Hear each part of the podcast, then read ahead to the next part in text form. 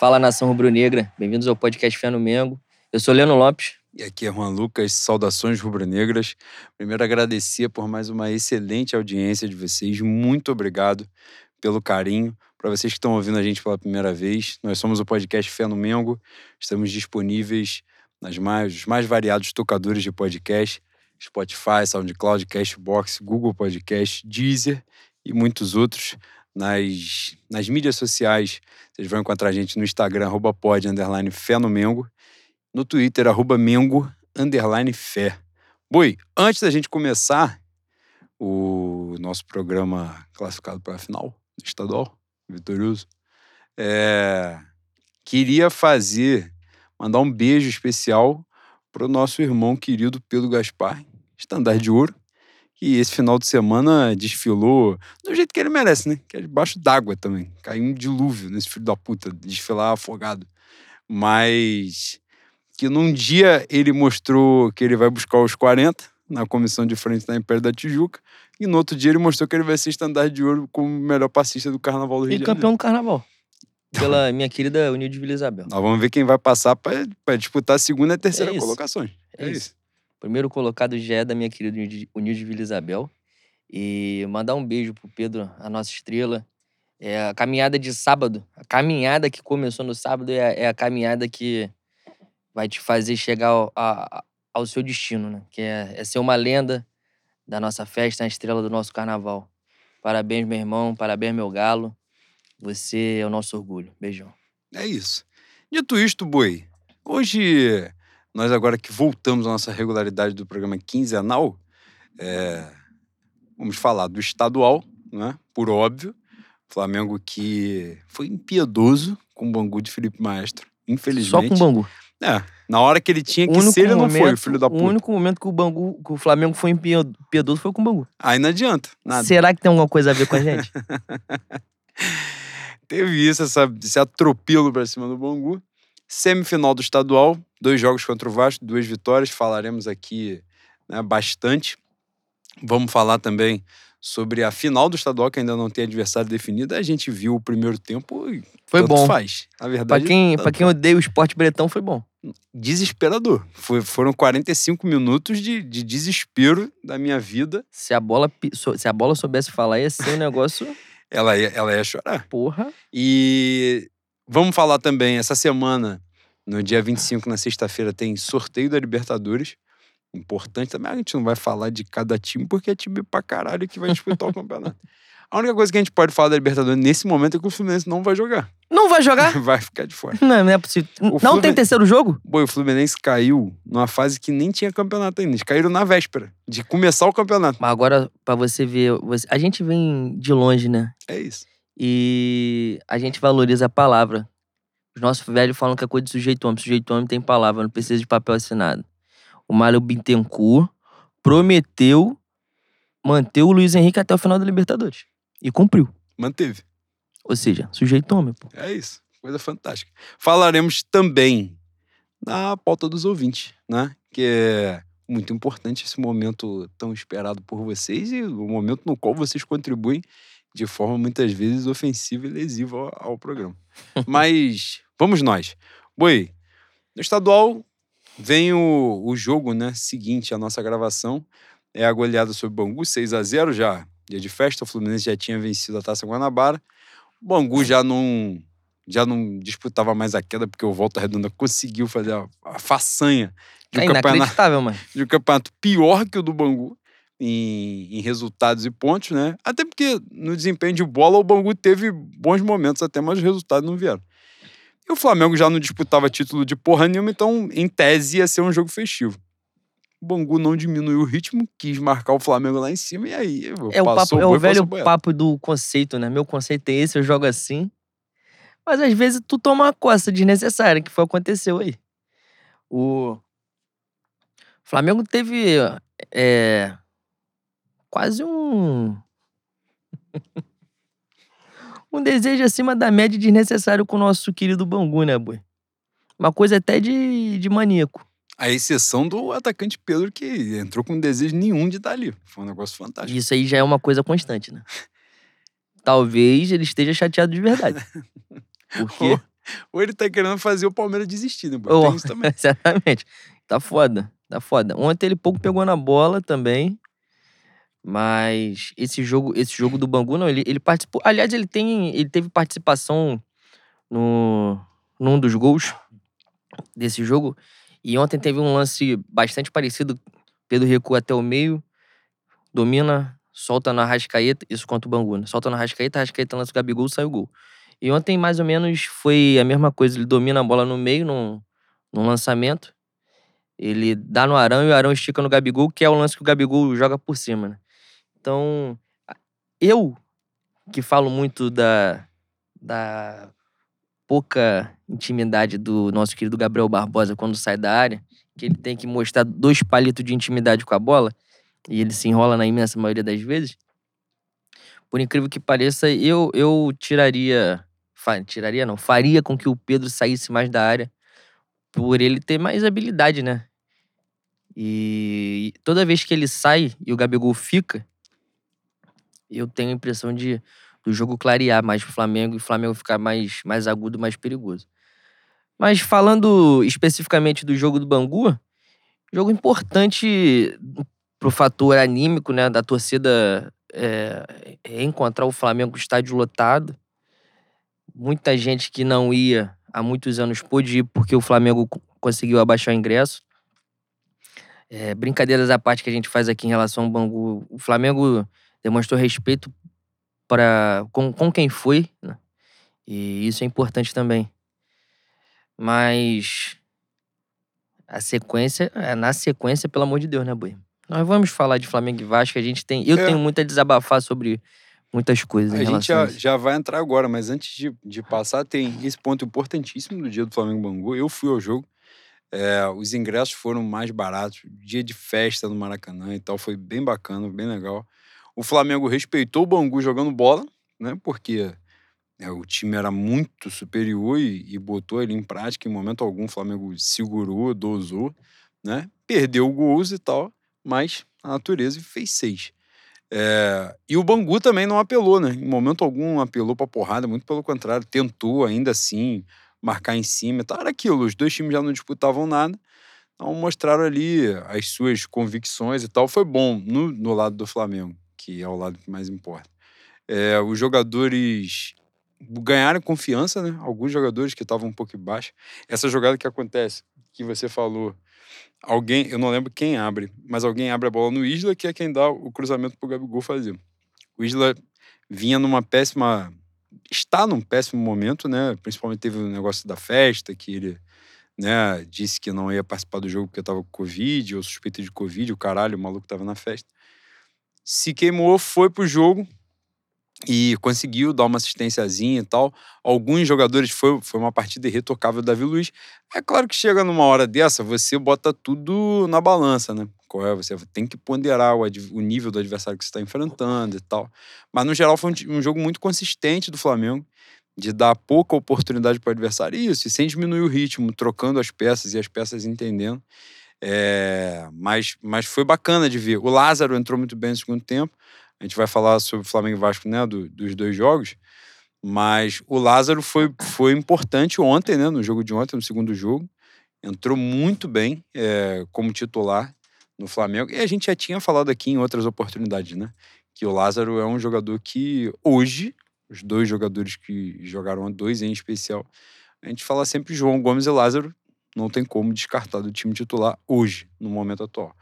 E aí, boi, semifinal do estadual, Flamengo e Vasco, Botafogo correu firmemente, né, conseguiu entregar um jogo para não sei quem, inventou um adversário só para não pegar o Flamengo.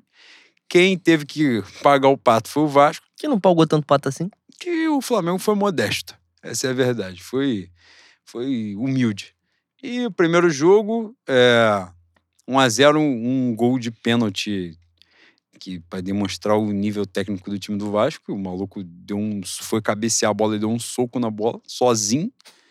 E mas no geral, um jogo fraco, né, Boi? Horrível. É, um jogo bem fraco, né? Você foi aos dois jogos, né? Qual foi a sua impressão? Aí a gente também pode misturar os dois. A sua impressão dos dois jogos. Pô, a impressão é que o Flamengo trata institucionalmente os clássicos do Rio de Janeiro com exceção do jogo, dos jogos contra o Fluminense, que eu vejo um pouco mais de, de respeito e vontade, contra Vasco e Botafogo, o Flamengo joga de sacanagem, pô. E a política do menor esforço. E, e eu acho, eu coloquei isso até no, no Twitter, né? Eu acho que o jeito dos caras tratarem, é, humilharem Vasco e Botafogo não é com goleada, não. É, a gente vai jogar porra nenhuma, a gente vai andar e mesmo assim a gente vai ganhar.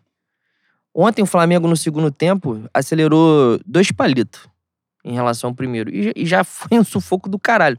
Tudo bem que o Vasco já não conseguia mais marcar em cima como, como tava conseguindo no primeiro tempo. É, as linhas do Vasco já, já estavam mais espaçadas. O Vasco cansou. Mas a postura do Flamengo foi um pouquinho melhor e, e, assim já começou a aparecer um montão de chance, né? E a única coisa que eu reclamo, eu não vou reclamar do Paulo Souza, muita gente já tá batendo no nosso querido romântico. Não acho correto.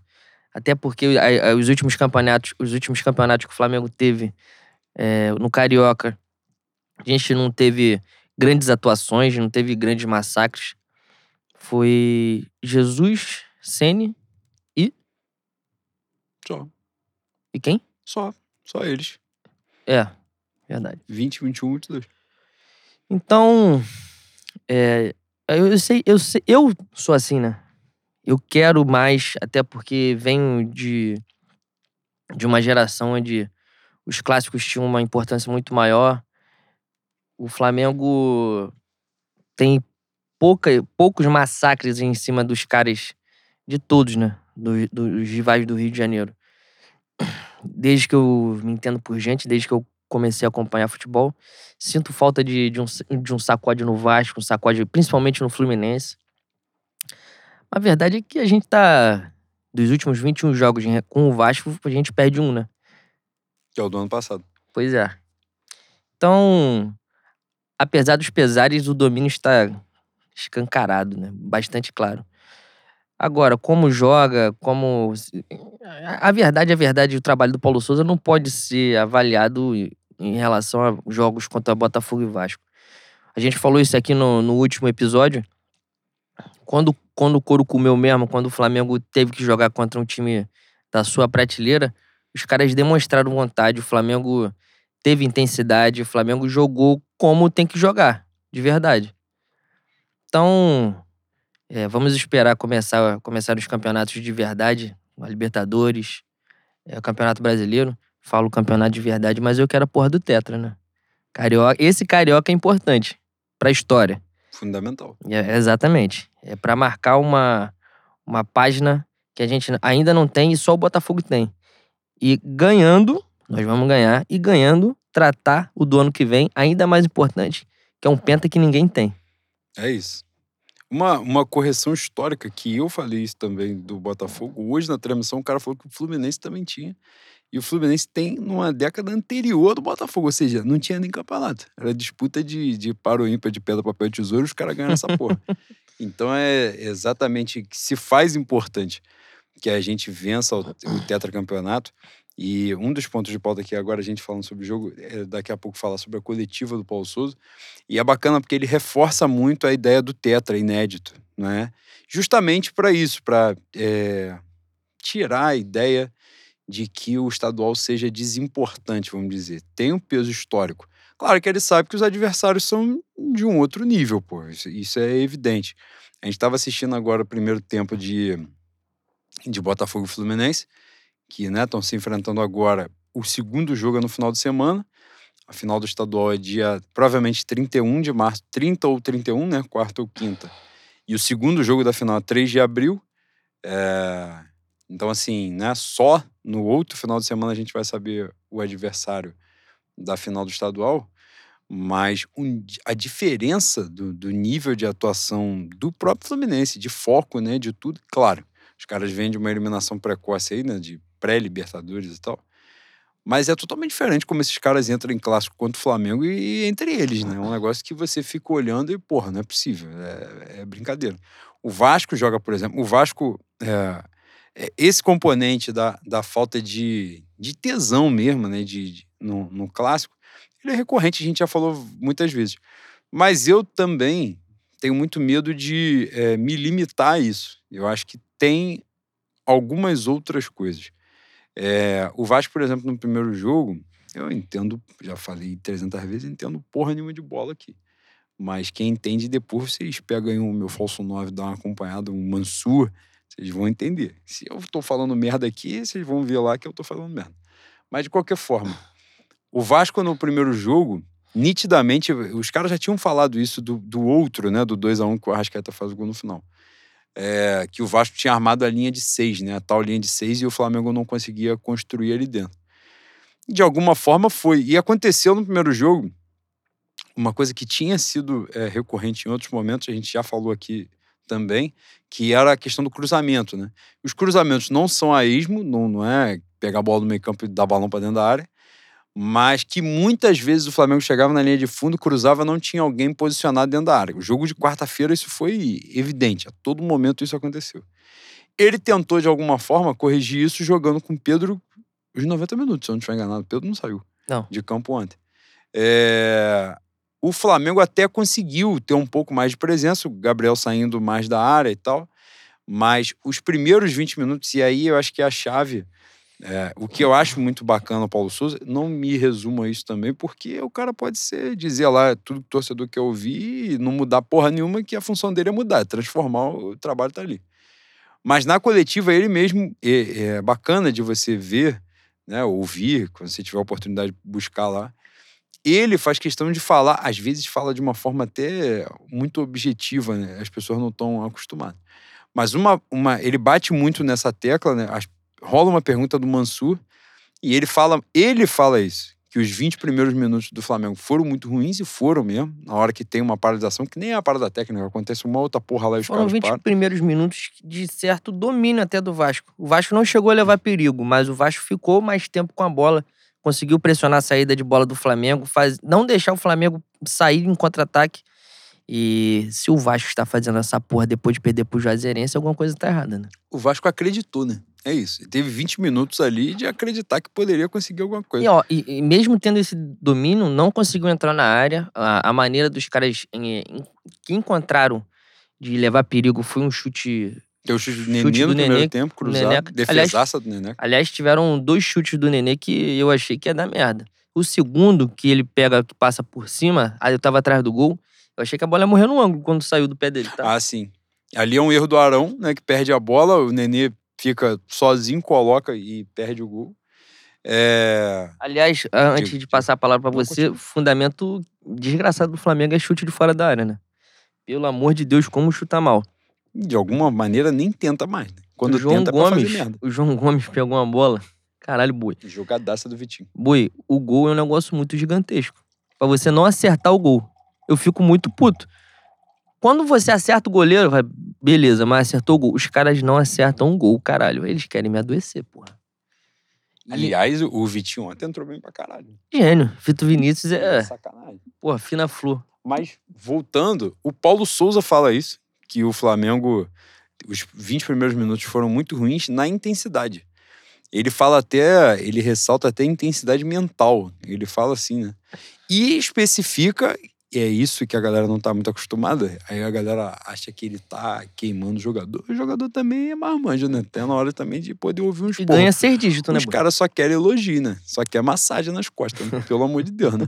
E ele fala que o Arrascaeta, ele, ele cita nominalmente o Arrascaeta e diz que o Arrascaeta tomou uma série de decisões erradas naquele momento.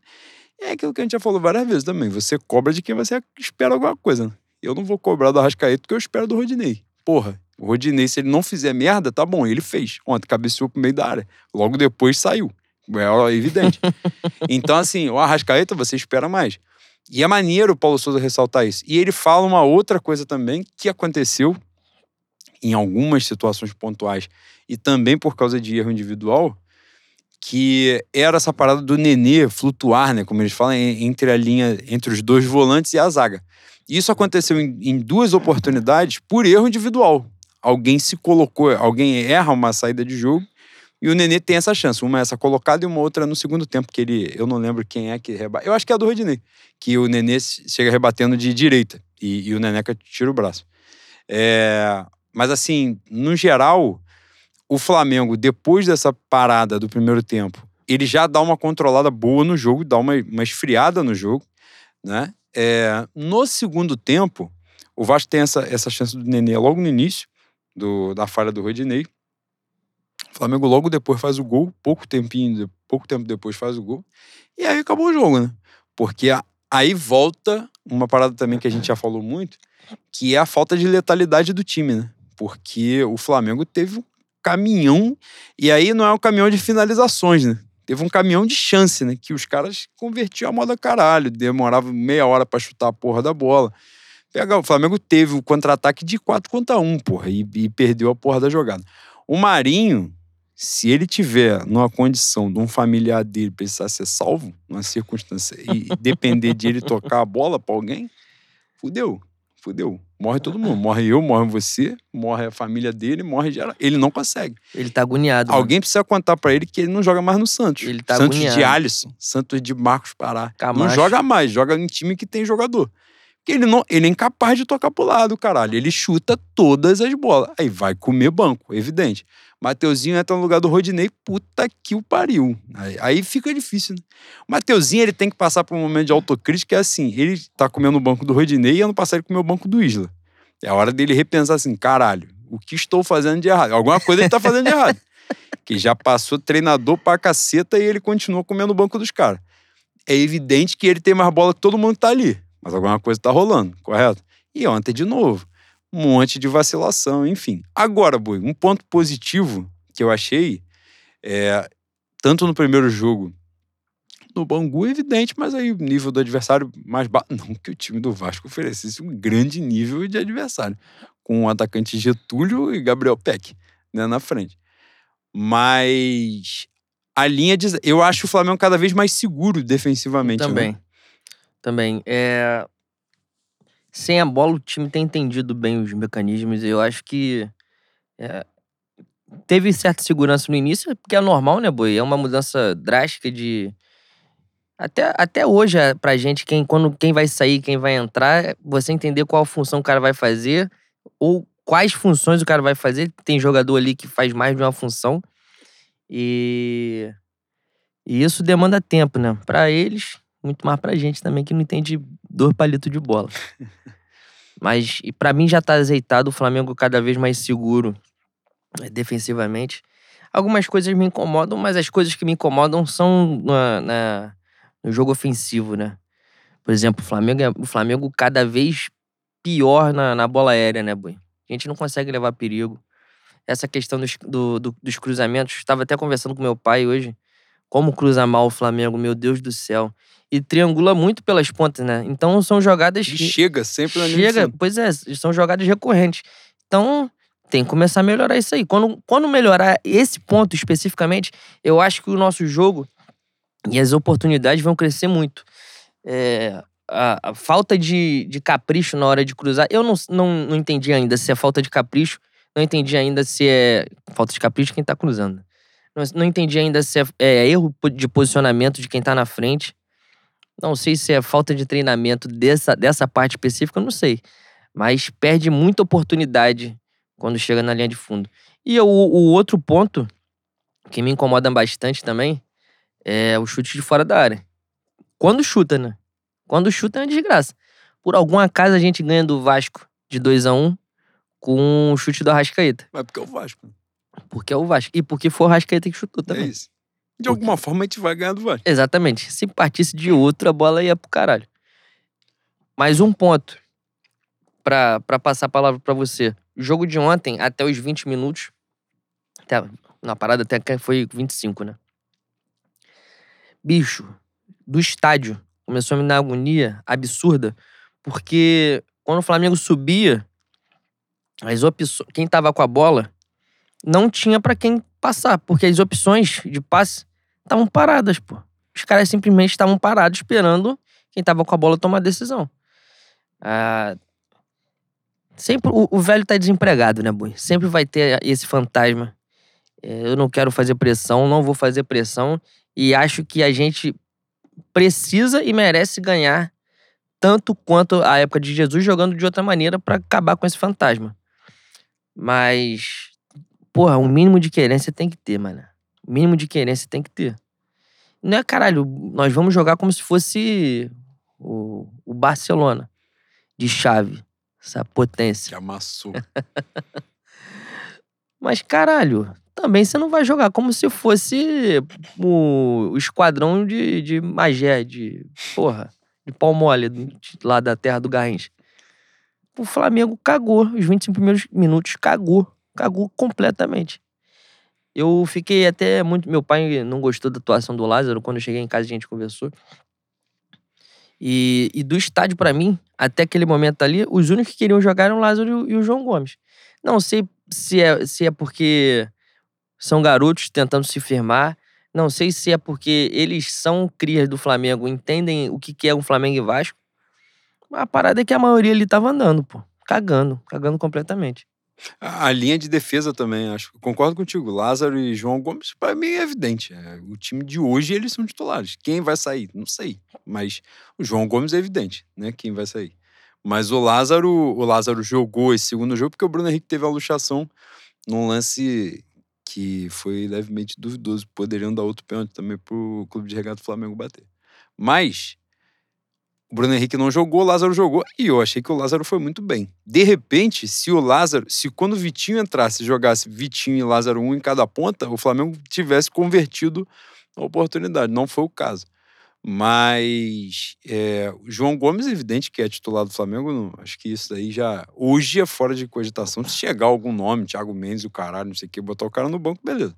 Mas hoje, com quem tá lá, não, não, não há a menor dúvida. É, os outros, Arão e Andrés, disputam para ver quem joga com ele.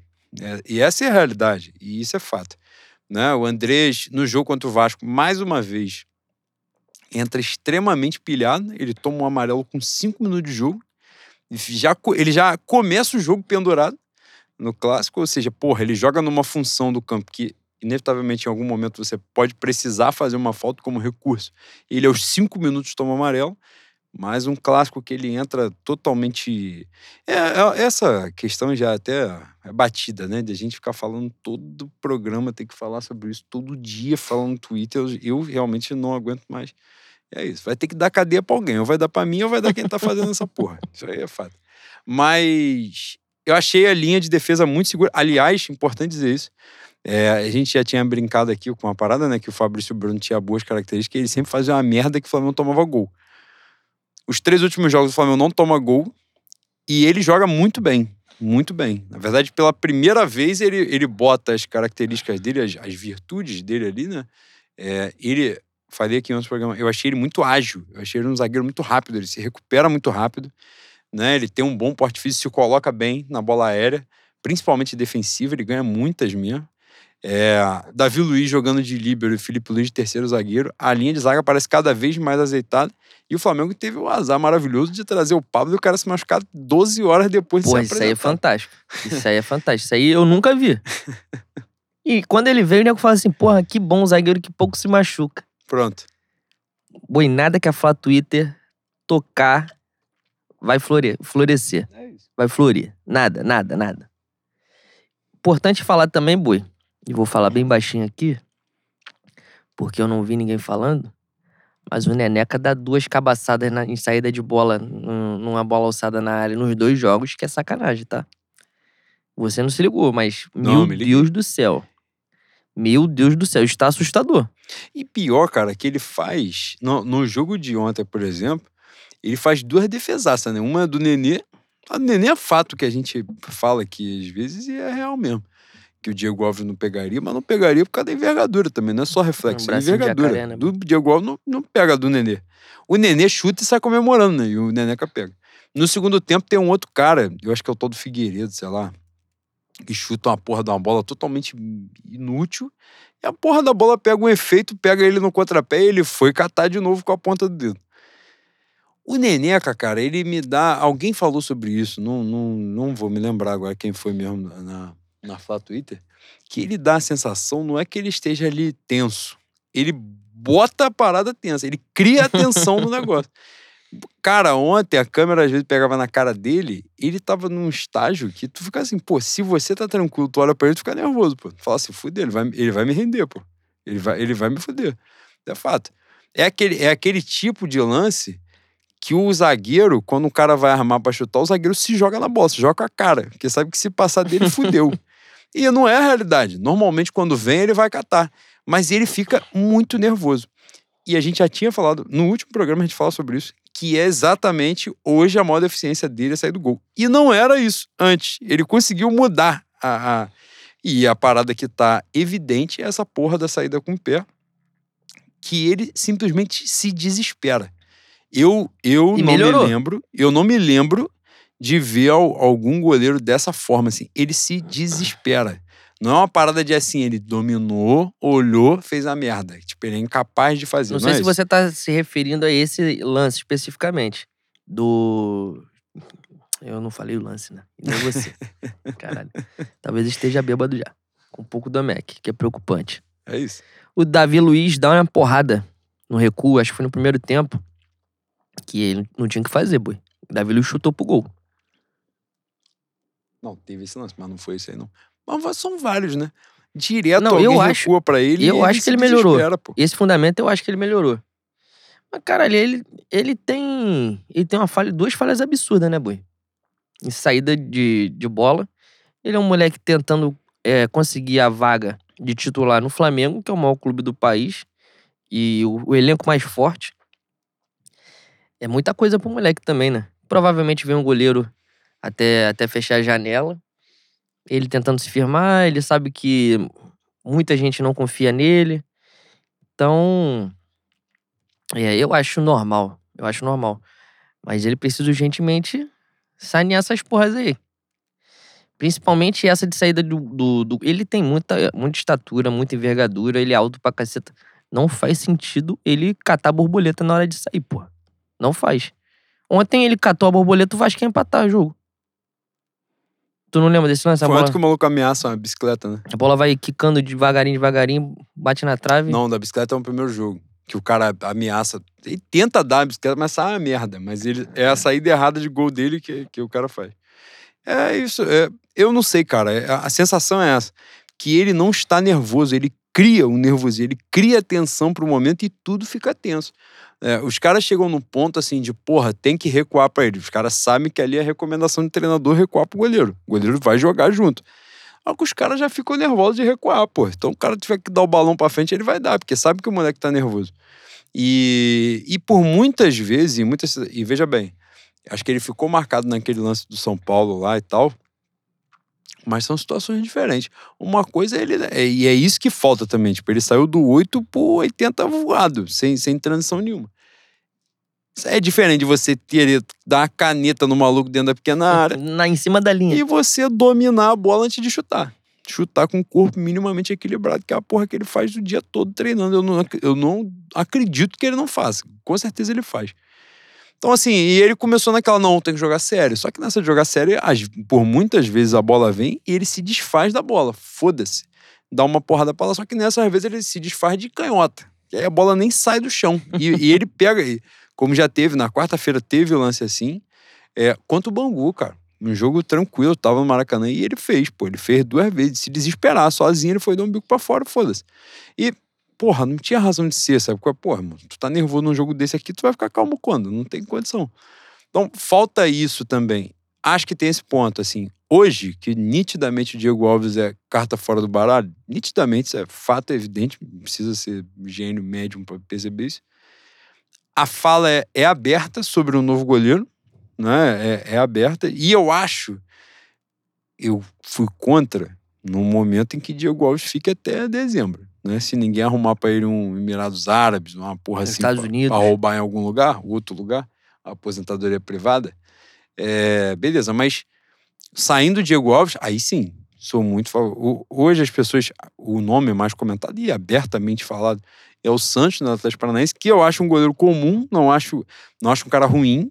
Eu, eu até, a gente estava conversando sobre isso e eu falei, né? Eu acho que ele é um cara mediano na posição que o Brasil tem a média mais alta, Uhum. que é no gol. Né? Os goleiros do Brasil, no geral, são bons goleiros, diferente de várias outras posições que a média é uma merda, tipo lateral. Todo lateral é uma bosta. Mas isso aí é no mundo, né? É Essa isso. posição é uma merda pro mundo. Então faz, faz diferença. O Santos, hoje, é o quarto goleiro na linha de sucessão, de, de gol mesmo, né? Que é, é Alisson, Ederson e o Everton do Palmeiras. O Santos era o goleiro da seleção olímpica. Se eu pipocar alguma merda com alguém, pode beliscar uma copa. E pode mesmo, isso não é, não é. Mesmo ele não sendo gênio, mas ele pode. A realidade é essa. Vai viajar, né, Boi? Porque ele não vai jogar. Ele Não. iria como terceiro goleiro. Vai, porra. Só pra dar É uma moral no, no Ah, passaporte dele, Sair um no carimbo de diferente. figurinha da, da Panini pra tu comprar uma figurinha e trocar com os outros. Mas. E é aquela figurinha que vem 200 pro pacote, né? tu termina o álbum, tu tem só um bolo só dele. Só do Só Santos. com a cara dele. Aí fica jogando bafo. e. Mas o Santos é um goleiro que fez 32 anos, a galera tava falando muito da idade. Eu sempre critico essa parada, mas o goleiro tem vida útil mais longa, né? Então 32 anos é uma ótima idade pro goleiro, ainda vai render uns 5, 6 anos de alto nível, seria. né, desenvolver. E acho que pode ajudar, pode contribuir. Não sei se é um nome tão. A galera às vezes fala do Santos como se fosse o cara que fosse chegar e imediatamente tomar conta. Eu não vejo esse goleiro nele. Pode ser que ele se transforme isso. Ele chegando no Flamengo, ele, ele seja esse cara, mas não acho que seja. Mas de qualquer forma, de repente isso pode ajudar, né? Tirar o peso um pouco do Neneca e tal. Que agora é isso que eu tava falando. Nitidamente o Diego Alves tá fora, pô. Tá fora. Ele vai jogar quando o Neneca não puder jogar. O É. Diego Alves fez o que ele fez contra o Rezende, que puta que pariu, né? Pelo amor de Deus. Cara, essa limpeza é um termo feio, né? Essa transição de alguns caras que estão há muito tempo no Flamengo e que o Paulo Souza está promovendo, né? Esse afastamento. que- e Eu ia falar um, um afastamento paulatino, mas os caras estão afastados mesmo, não vão jogar, né? Você já viu que já não é mais opção Renê, já viu que não é mais opção Diego Alves. O, o Diego Ribas talvez esteja nessa também Isla.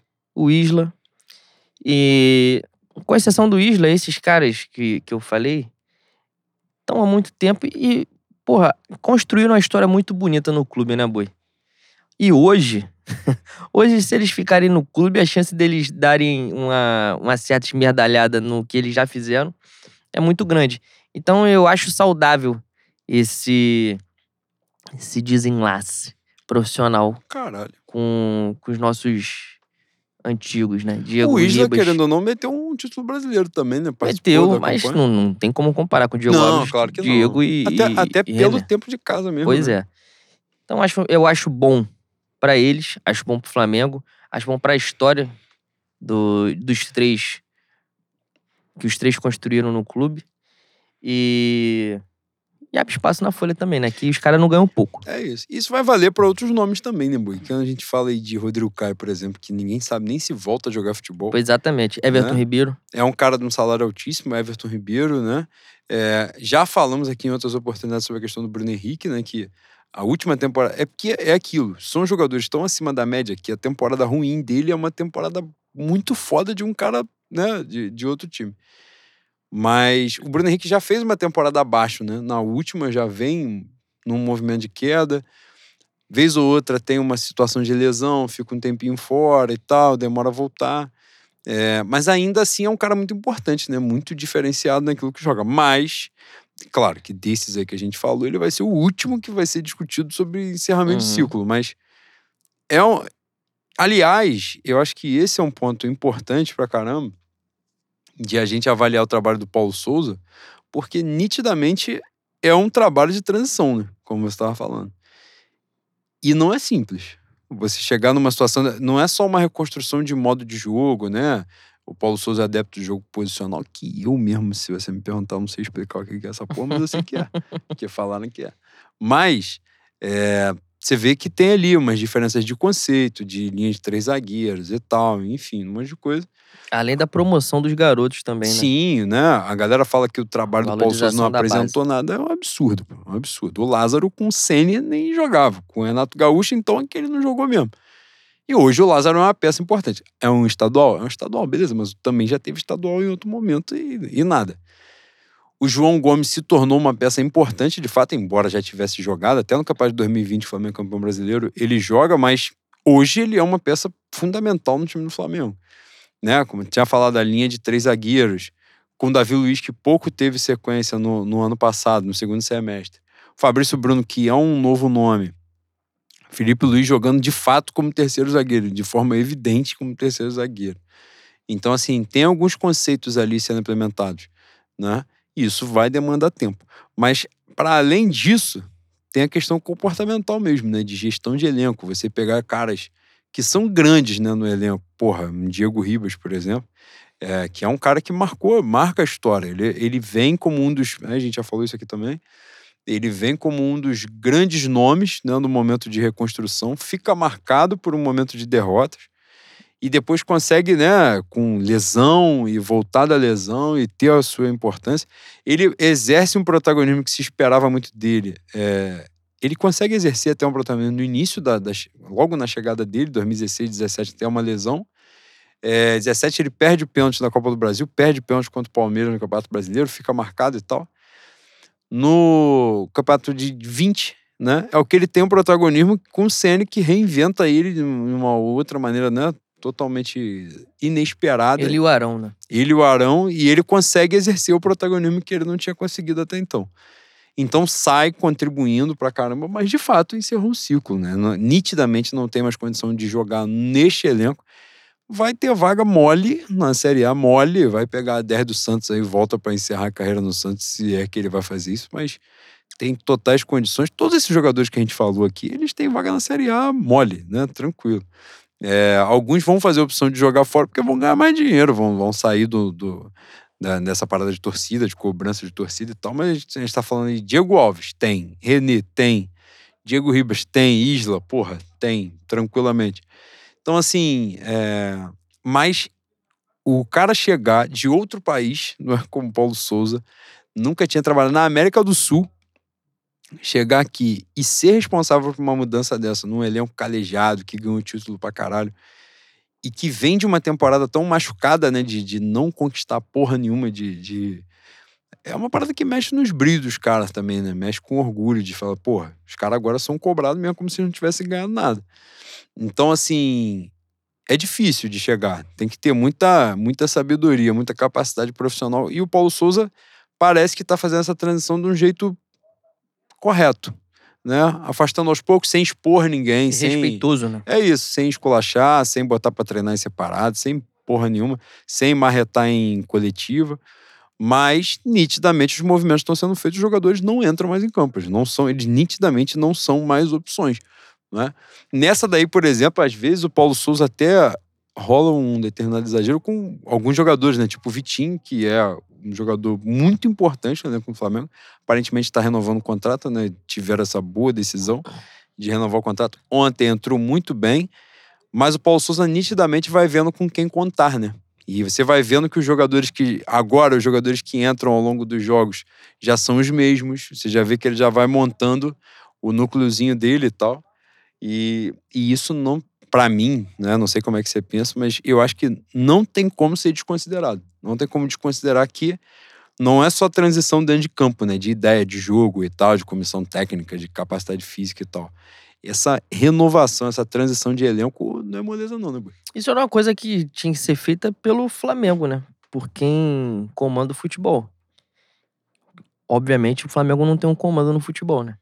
A gente falou isso na, quando o Renato Gaúcho é demitido e voltam à Europa, que quem viesse teria carta branca.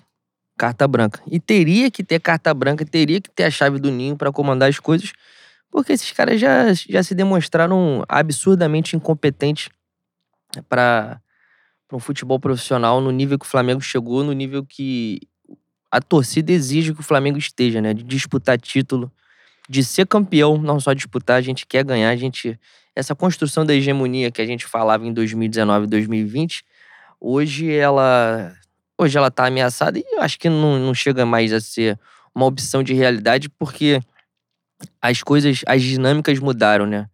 Com o Sugar Daddy Menin no Atlético, com as questões da SAF que vão, vão é, ainda se ampliar no, no, no, Brasil e a gente não sabe como vai ser. Acho que há, há um, um certo, uma certa ilusão do que é SAF, mas em clubes estruturados como é, Atlético Paranaense, como Fortaleza, se houver opção de ter uma SAF, eu acho que eleva o patamar desses caras ao ponto de, de disputar e ser um concorrente forte.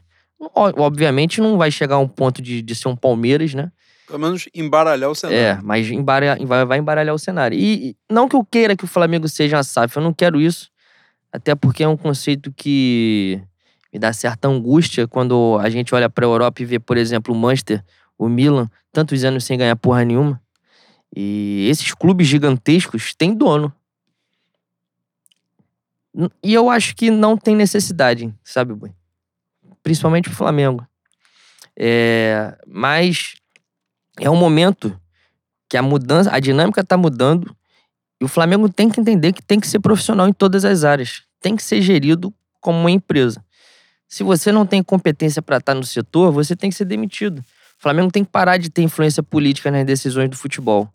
Entende? E é por isso que é tão importante o movimento de separação do clube social do que da, da instituição futebol.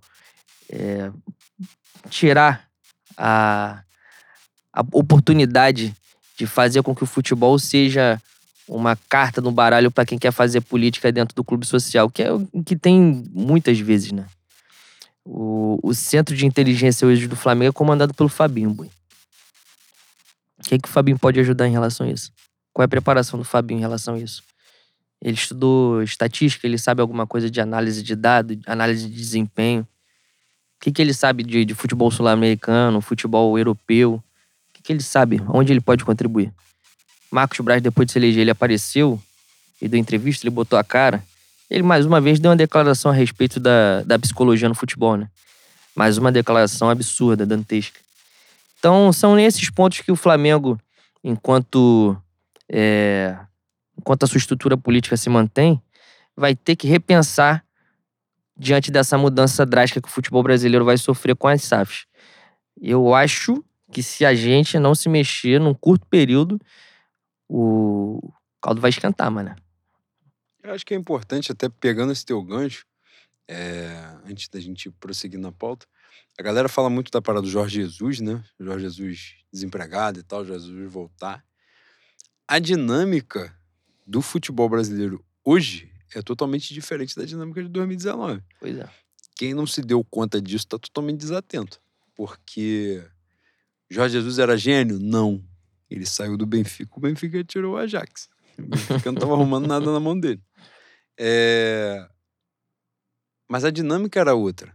Ele pega um Palmeiras com Mano Menezes, com Filipão e Mano Menezes, Atlético Mineiro com são Paulo ele entra na outra temporada, se não tiver. É, a São Paulo era do Santos, né? Uhum. Que é, você vê, o Santos investiu no São Paulo, mas não investiu no time. O time era uma bosta. E então, assim, de fato, os concorrentes eram muito mais fracos. E ele sobrou, deitou muito. Hoje, essa distância encurtou demais. Né? É, em tudo, em absolutamente tudo. Em elenco, você tem outros elencos mais fortes. Hoje você tem um campeonato brasileiro com o Abel Ferreira consolidado no Palmeiras, com duas Libertadores no currículo. Você tem Vitor Pereira chegando no Corinthians. Luiz Castro chegando no Você Botafogo. Você tem Luiz Castro na SAF do Botafogo. Você tem o Voivoda no Fortaleza, né? Você vários outros times, o Atlético Mineiro com um treinador estrangeiro também, né? O Mohamed, o turco. É... Vários outros times em outra condição, em outra situação, nessa né? enxurrada de treinadores estrangeiros no futebol brasileiro depois né, desse movimento. É, você tem um Bragantino, né, que à época nem estava na Série A e vem totalmente estruturado, um Bragantino que já chegou à final da Sul-Americana. É, então, assim, o, o componente, como eu estava falando de embaralhar o cenário, é muito isso, né? não é, não é só a rapaziada que briga lá em cima, é quem tá no miolo que te tira ponto uhum. também, de alguma forma. Né? Então, assim, a dinâmica do futebol hoje é outra. Por isso que eu acho que ele teria muita dificuldade, principalmente porque a volta dele significaria todo o peso daquilo. Se a galera espera que o Paulo Souza ganhe, dele a galera espera que repita, porque já viram ele fazer. E eu acho que ele não conseguiria por causa dos adversários, não por causa da capacidade profissional dele, não. Porque é diferente. Hoje ele não vai enfrentar um Mano Menezes da vida com o adversário mais forte economicamente junto com ele, com o time dele ser o Mano Menezes, pô, que é um capacitado total. E nessa situação, isso pesa, isso nitidamente pesa. Hoje o Paulo Souza tem mais trabalho, porque ele tem um movimento de reconstrução de um elenco muito vitorioso, né? Os caras muito grandes, muito pesados, com história pesada no clube. é, uma mudança de visão de jogo, de estruturação de clube, de comissão técnica e tal, e com adversários mais fortes. Com adversários mais fortes. E isso é, é fundamental de ser considerado. Eu acho que o trabalho é promissor no sentido de. Hoje, a sensação que, que passa, e eu posso estar iludido, enganado, embora eu acho que o trabalho hoje, o Flamengo não deu assim sinais de nossa, o Flamengo joga pra caceta, joga muito e tal. Mas hoje eu vejo o Flamengo mais bem preparado para o que vem por aí, ao longo do tempo de uma temporada, do que em outros momentos. Desde que Jorge Jesus saiu, é a primeira vez que eu vejo o Flamengo bem O Flamengo vai entrar bem preparado na hora que precisar estar, né? O Flamengo entra agora. É... Antes da gente passar pro lance do sorteio, Boi, final do estadual Fluminense Botafogo. Faz alguma diferença? Ah, Botafogo é muito mais fraco que o Fluminense, né? Mas eu gostaria que fosse o Fluminense pelo, pelo peso de um tricampeonato em cima deles, que significaria que a gente rodou a mesa, né, Boi? É isso. 99, 2000, 2001 em cima do Vasco, 2007, 2008, 2009 em cima do Botafogo. Para encerrar de maneira apoteótica o nosso tetracampeonato, um, um tri também 20, 21, em cima 22. do Fluminense. E que ganhou, né? Foi 1x0 Fluminense. Foi 1x0 Fluminense? Ah, já estou pronto para enfrentar o Fluminense de Abel Braga né, na final do estadual. E dito isso, Boi, antes da gente passar para a pauta dos ouvintes, rapidamente, sexta-feira tem sorteio da Libertadores, dia 25. É, aliás, importante pra cacete. O campeonato estadual termina no dia 3, no domingo, no meio de semana, é o primeiro jogo da fase de grupo da Libertadores, e no outro final de semana é a estreia no Campeonato Brasileiro. Ou seja, agora o Flamengo fica 10 dias sem jogar, né? De, de uhum. Do jogo de ontem até o primeiro jogo da final do estadual, dia, dia 30 ou dia 31. É... Isso é meio de semana? É meio de semana. Em compensação também, na hora que, na hora que jogar de verdade, vai ser sem tirar de dentro.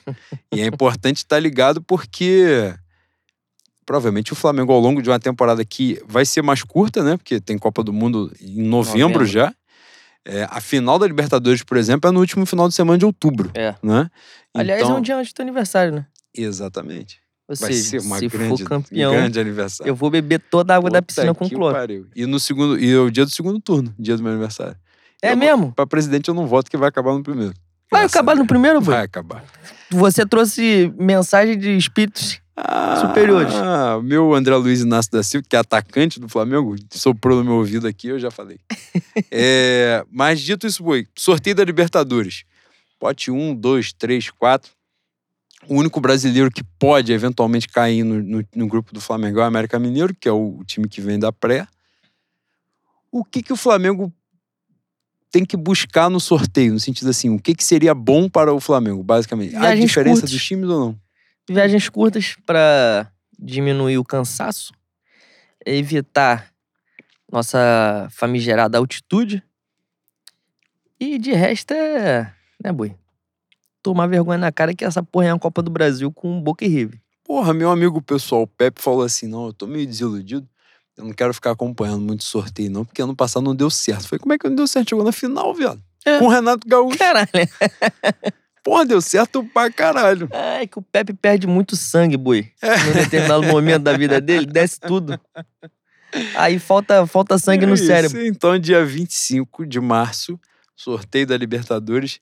Poder evitar também, tipo, pegar um Colo-Colo, um grande time? Não. Mas é um time que tem gente que faz barulho. Poder pegar um Libertar que tem ninguém no estádio, é... que treino, é a melhor coisa que tem. Coisa boa. Pega uma porra dessa. Se puder evitar Colom. a altitude, é isso. E um América Mineiro. Bom. Acabou. Viagem em Minas. América Mineiro dá até pra gente ir. Porra, América Mineiro histórico, foi pra fase de grupos, diferente de outros times que não conseguiram é, ir. Não, outros times é. não foram. Outros times não foram. Vão pra final do estadual à toa. Era melhor não ir. Era melhor ir pra fase de grupo e não ir pra porra da final do estadual. Mas vai. Obrigado, Abel. Vai sim. Vai sim. Eu tô falando, tô falando de sacanagem, mas pode ir. E nessa América Mineiro, viagem curta, e o time é horrível, né? Vamos dizer assim, foi histórica a classificação. Mas o América Mineiro, puta que o pariu, né? Eu espero que tenha acontecido uma tragédia no vestiário do meu Barcelona de Guayaquil. Os caras tenham se estapeado lá, porque perder pro América Mineiro jogando aquela bola é sacanagem. É sacanagem. É papo de todo mundo sem salário. Ah, mas, porra, CLT, foda-se. foda-se. É inadmissível vocês perderem pro E, América é, é Mineiro. importante dizer isso que no dia a gente tava falando né, sobre a parada da mudança da Libertadores, né? Com a enxurrada de time brasileiro e tal. De, de ter virado uma Copa do Brasil. Claro que você vai pegar uma situação pontual, você pode, igual a estatística, né? Você lê do jeito que você quiser, ela pode parecer qualquer porra. Mas é sintomático que o América Mineiro, que não se classificou no, no playoff do, do Campeonato Mineiro, é, tem eliminado o Barcelona de Guayaquil, que foi semifinalista, inclusive perdendo para o Clube de do Flamengo de Renato Gaúcho. É, o, aí nessa, o que a gente fala que, pegando a parada, a gente pode apresentar o que a gente quiser. O Fluminense cai pro Olímpia, que tomou nove no agregado do Flamengo. É, esse é o tamanho do muro. É uma folha A4 deitada e molhadinha. É isso. Não tem boi, sem sacanagem. Se não olhar o peso da camisa, ah, é o Penharol. Ah, é o Independiente. Ah, é o Libertar. O Libertar nunca ganhou porra nenhuma. Ah, é o Olímpia. É surra de pão mole, boi. Surra de pão mole. Não tem outra. E eu vou te falar, vou além. O River o Boca continuam com times fracos, tá? É que esses ainda têm peso e nego treme. Pode, pode passar no, na, na sugestão. Mas, porra, na bola mesmo, não tem como comparar com o Atlético, com o Palmeiras, com o Flamengo, com o meu FEC de Voivoda. Maravilhoso. imenso. Gênio. Isso é imenso. O que minha AFA vai ter que fazer pra não dar um brasileiro de novo só é de atrocidade pra lá. Pra não dar a final de brasileiro. Não, é. Pra não dar a final de brasileiro. E eles vão fazer, tá? Nós veremos coisa do Arco da Velha. Pode aguardar que se eu conheço, mi- minha galera do Uruguai do Norte tem menos. Uruguai do Norte, pô. Uruguai do Norte é o meu Rio Grande do Sul. Minha galera. O meu Rio Grande do Sul, que o maluco tá com um celular na cara do, do jogador do Tu Grêmio. viu que teve caso de racismo no Sul ontem? De novo. Cara, não é possível. Porra, eu fiquei surpreso. É mesmo. Eu, quando eu liguei a televisão de manhã, eu falei assim: não é possível, eu devo ter ouvido errado. Voltei pra ver de novo. Globo lixo. E era o aquilo- lixo. E era aquilo mesmo, boi. Tu acredita? E tinha acontecido. Tinha acontecido inacreditavelmente. Outros tempos, tudo e no mudou. Paraná. No- tudo mudou, boi. Cara, no Paraná. Se aconteceu no Paraná, que a coisa degring- degringolou de vez. Não, fala na moral. Quando o cara falou que era no Paraná, eu falei, não aconteceu. Foi impossível, Eu falei, não impossível. aconteceu. Possível. Eu não vi, mas não O aconteceu. Paraná, é amigo dos negros, É. Caralho. Amigo de Wakanda. Mississippi, ué. Ué, é, Amigo. Puta Texas. Caxias do Sul. Sabe onde que gosta muito de pretinho também? boi? Ah. Ucrânia e Rússia. O grande, grande local. Ucrânia também, porra, recebe muito bem. Recebe pra gente. É, exatamente. Ai, caralho. Cara, Mas é isso, boi. Libertadores. é, eu- hoje é muito mais difícil ganhar Copa do Brasil. Hoje é muito mais difícil ganhar um brasileiro. É que a gente, a gente é de uma geração que, porra, era um boca gigantesco. Depois veio um River muito forte. Mas a verdade, a verdade é que a gente vai. Se o Brasil não acabar, se, se a gente der sorte de explodir nessa merda aqui e a, e a gente for ejetado do planeta, muito dificilmente esse cenário não, não vai se estender por, por algumas décadas aí. E a gente vai tirar a diferença também do- dos títulos dos argentinos, que eles. É a única coisa que eles têm pra falar, né? É a única coisa que o futebol argentino tem pra se vangloriar. E vai ser tirado ao longo dos anos também. É, acho que é um processo natural, né? Boi, finalizada a pauta. Não, calma aí. Eu não falei. Tem mais queria- coisa séria que você tem pra É, dizer? é rapidinho. É, eu voltei aos, aos estádios é, nessa, nessa última quarta-feira. Fui. O primeiro jogo foi o segundo jogo contra o Vasco. E a gente tem uma mudança muito drástica na, na arquibancada do Flamengo que é triste, mano. É triste. Eu não sei se é por conta da, da, da diferença social das arquibancadas hoje com a arquibancada que eu cresci. Eu não sei se é quem está com o comando da arquibancada por, por ter mais gente, ter é, os instrumentos para tocar. Mas a grande questão é que a arquibancada do Flamengo hoje não sente o jogo, mano. Não sente o jogo. As músicas puxadas não, não, não servem muito para inflamar, não dialogam com o jogo. É, ontem teve uma parada muito sintomática para mim, o Flá Basquete entrou no, no intervalo e a torcida foi puxar música quando o Olivinha foi interrompido pela torcida do Vasco e o Olivinha puxou. Nós queremos respeito e comprometimento. Isso aqui não é Vasco, isso aqui é Flamengo. Depois veio Não é Mole Não, o Flá Basquete, Orgulho da Nação. Cantaram pro Olivinha. Mas se o Olivinha não tivesse puxado, ou se o Vasco não tivesse inflamado para abafar o, o, discurso do Olivinha, os caras teriam cagado, pô. O Flamengo só foi campeão do mundo de basquete. E os caras cagaram. As músicas puxadas não dialogam com o jogo, é, não pedem raça. Eu sugeri isso no, no, no Twitter um dia antes do jogo. Fazer o, o, o protocolar, né? Cantar o nome dos jogadores. Acabou, acabou o, de cantar o atacante e falar o Paulo Souza. Queremos raça, queremos raça para mostrar que a torcida do Flamengo quer um pouco mais do que vencer do Vasco, né? Só que tudo muito diferente, tudo muito diferente. É, o nosso querido padrão FIFA não só estragou com, com o local, né? Com o Mário Filho, que a gente gostava, acabou com geral, acabaram com, com o tamanho do, do Maracanã, né? Hoje é um estádio de média proporção. Naquela época também, os antigos já reclamavam que não dava 100 mil. Hoje não chega perto dos 70, dos 75, dos 80. Enfim, mas queria deixar aqui meu repúdio ao que tem acontecido na, na arquibancada do Flamengo. E vou te falar que em alguns momentos ontem chegou a ser bom, mas está absurdamente longe do ideal. Isso quando não, não canta uma música numa ponta, a raça canta uma, a jovem canta outra, a Flamengoaça canta, canta a terceira música e a nação canta a quarta. E muitas muita das vezes que falaram que a gente não cantava é porque na arquibancada do Flamengo durante algum tempo, teve muito cacique para pouco índio, né? Cada um que queria, cada um queria cantar sua música, não tinha união. As uniões vinham de em, em jogos importantes de Libertadores, mata-mata, Copa do Brasil, e era quando se conseguia ouvir a torcida do Flamengo porque cantavam uma música só. Dessa vez, agora que eu voltei pro Maracanã depois de dois anos, o problema para mim é que não sentem o jogo. Não sentem o jogo. Não sabem o que cantar, não sabem como inflamar.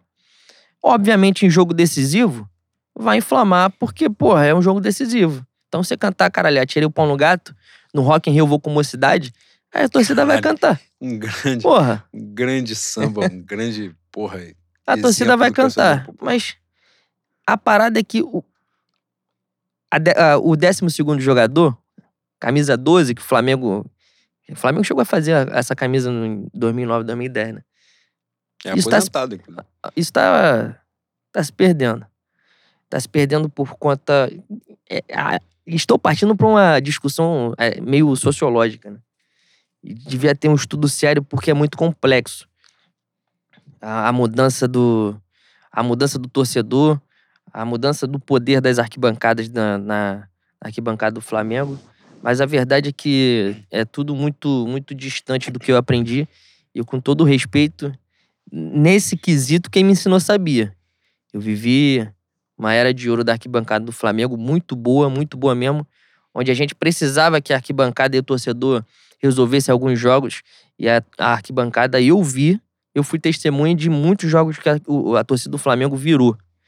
Então isso tem que voltar, mano. Isso tem que voltar. De alguma maneira tem que voltar. Não sei como, não sei quem tem que trazer isso, não sei de qual maneira, mas a arquibancada do Flamengo tem que mudar. Tem que voltar a ser o que era. É isso. Importante, fundamental. Aliás, pegar o teu gancho antes da gente passar para a pauta dos ouvintes, isso aconteceu no Flamengo Bangu, né? Para variar.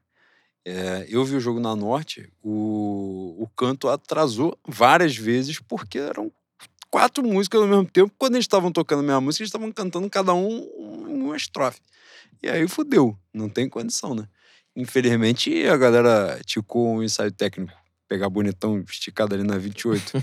o cara, quando dá a paradinha na bateria, sempre tem um filho da puta que fala assim: marca com a palma. Nunca desfilou. Quando o cara fala marca com a palma, fala assim: dá na cara dele porque ele vai fuder a escola todinha. Não dá outro que o cara fala assim: pô, eu sou gênio. Ninguém nunca pensou. Quando faz a paradinha, se eu bater palma, eu vou voltar na hora. Dá merda. Atrás da escola todinha. É exatamente isso. Então o negócio ficou uma zona. E, e isso faz diferença, né? E aí você chega, Boi, num, num, num cântico, né? num, num evento contra o Vasco da Gama, que a torcida do Vasco está cantando até agora, inclusive no Maracanã. fazendo barulho. Meus tenores de São Cristóvão? Caralho. Caralho, é, ensurdecedor. Se você não levar protetor de ouvido, tu fica surdo. Impressionante, impressionante. Podem ter cantado ali. Eu gosto quando o cara mete no Twitter um recorde de 11 segundos. É. Fala Ué. assim, engolimos ele.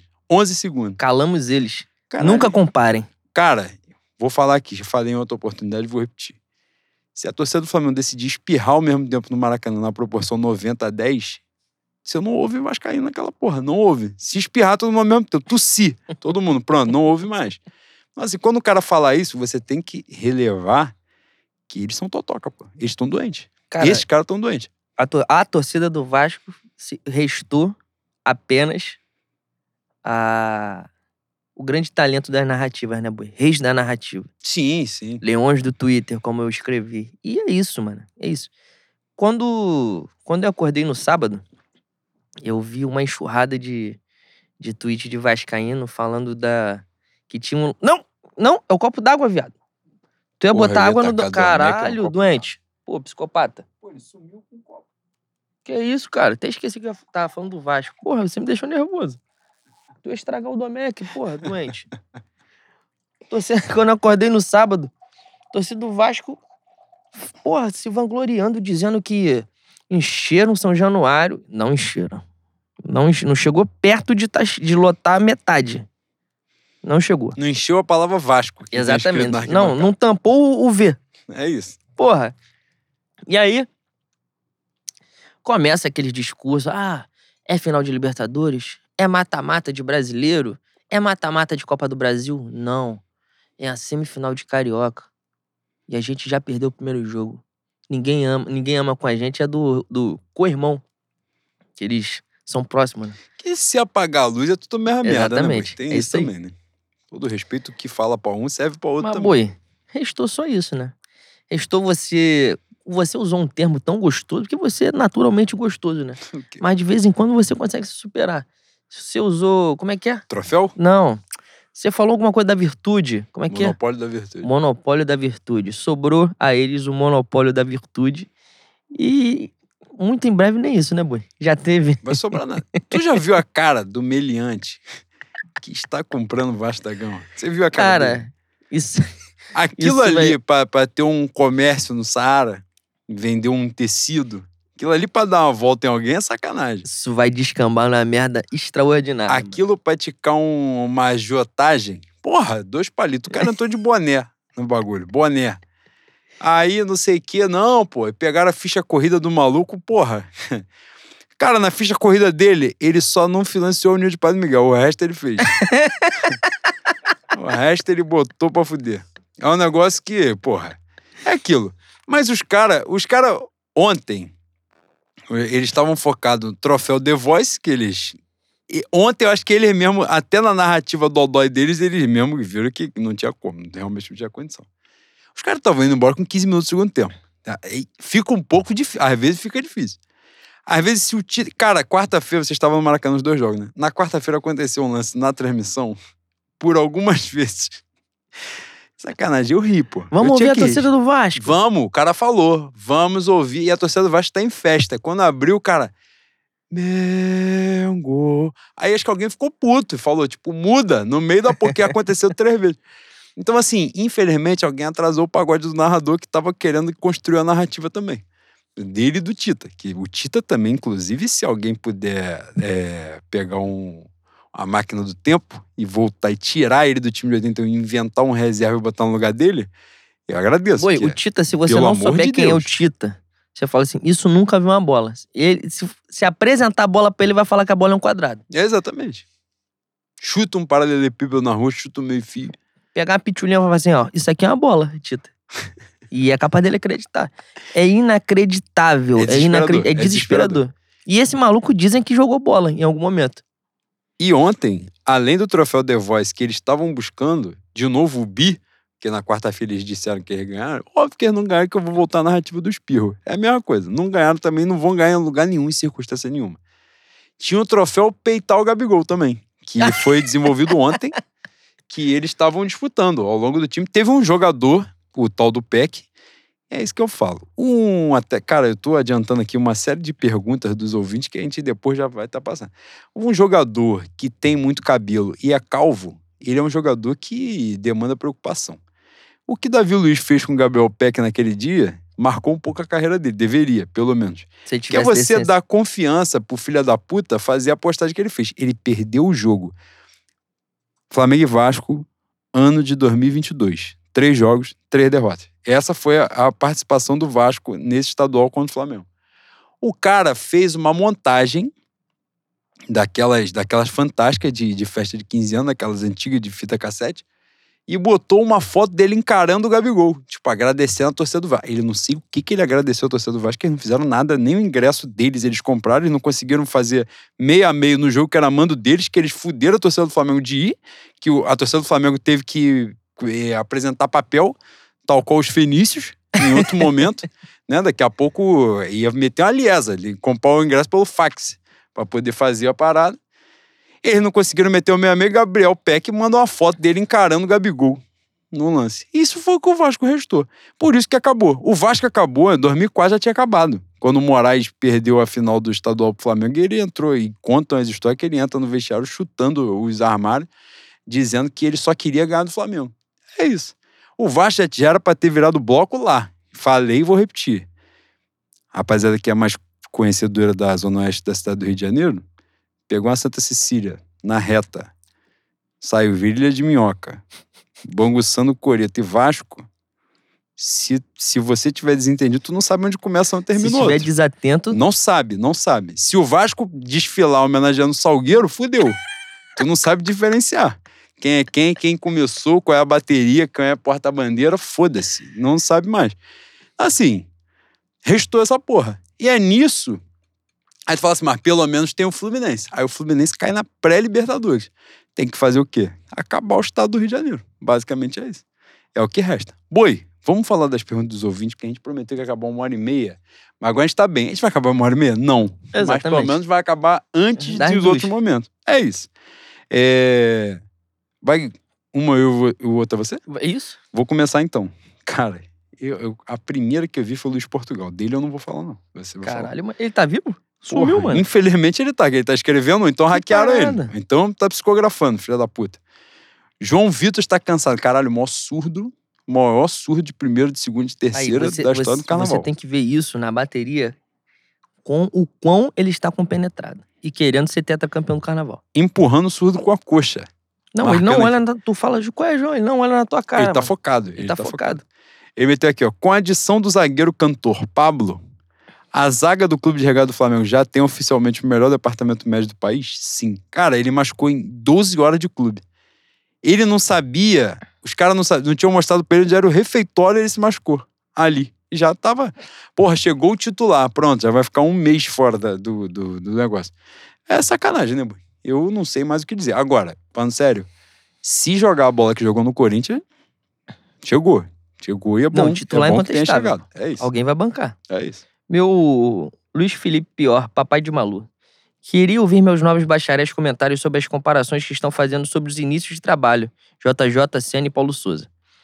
Dessa camisa que não fica agradável de jeito nenhum e desse, dessa calmarim repor, adicionar peças ao elenco que já parece suplicar por mudança. Ele fez três perguntas. Enem?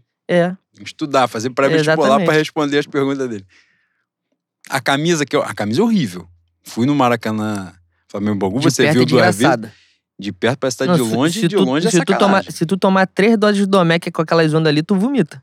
É desesperador. Te enjoa. Dá uma agarrada. O, e a comparação com, com os inícios dos técnicos? Isso aí a gente falou de alguma forma. Não, os inícios não, né? O Renato, a galera que manja mais da parada, é, ele traz de volta, ele resgata alguma, idade, alguma ideia do Jorge Jesus. Tem aquelas a porrada de goleada, que era uma mentira, né? Quem via a porra do jogo via que era uma mentira, que o Flamengo tava na trocação franca. Podia ter sido 4x4, 4x3, no final das contas era 4x0 e ele foi iludindo, foi enganando, enganando, enganando e foi. Rogério Senna e Jorge Jesus começam no meio de temporada, né? Fazem ali um. Porra, eu botei Jorge Jesus e Rogério Senna na mesma prateleira, foi um pouco foda. Mas Rogério Senna buscou um, um atalho para poder terminar a temporada, deu certo, ganhou o Campeonato Brasileiro, arrancando, porque ele parte de trás. É... E Jorge Jesus não tem como comparar. Você tinha falado do lance dos estaduais, estadual de 2020. Jorge Jesus começa atropelando, tem a pandemia, só volta em julho. Em julho volta um pouquinho mais devagar e tal, e aí logo depois ele sai, né? Logo depois do título. Então ficou essa parada. Mas o início ali de Campeonato Carioca tinha sido muito intenso, porque era, era a sequência, né? Do trabalho. O do Paulo Souza é isso. Eu acho que nenhum trabalho enfrentou tanta mudança quanto o dele. Assim, mudança no sentido negativo, entre aspas, né? Porque o Jorge Jesus, quando chega, a mudança é chegar jogador bom pra caralho, né? Chega Rafinha, chega Felipe Luiz, Gerson e Pablo Mari.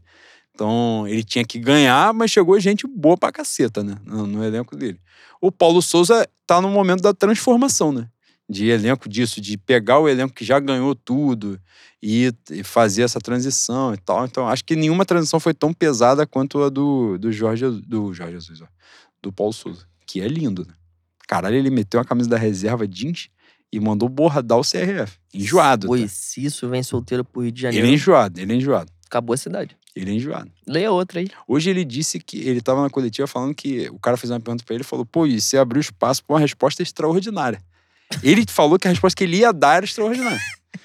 Vai ter Arauto dele mesmo, Bui? Vai ter autoestima na puta que o pariu. Cara, Rafael, professor, fantástico dissertem sobre a controvérsia. Cara, ele botou a foto. Situação capilar do zagueiro Davi Luiz. Ontem foi uma das cenas mais ridículas que eu já presenciei na televisão aberta. O cabelo do Davi Luiz no meio do jogo. Cara, molhou a parte da frente. Sem sacanagem. Não, é. Tu já viu a imagem? É assustador. Pô. Tá na hora de dedicar uma lace, né? Cara, botar um. Não, botar um arco, uma tiara. É. Engana, pô. Pô, pelo amor de Deus. Eu estou zoando faz quase um ano, um ano e meio aqui do Calvo Cabeludo. Pelo amor de Deus, ganhou dinheiro pra caralho, boi.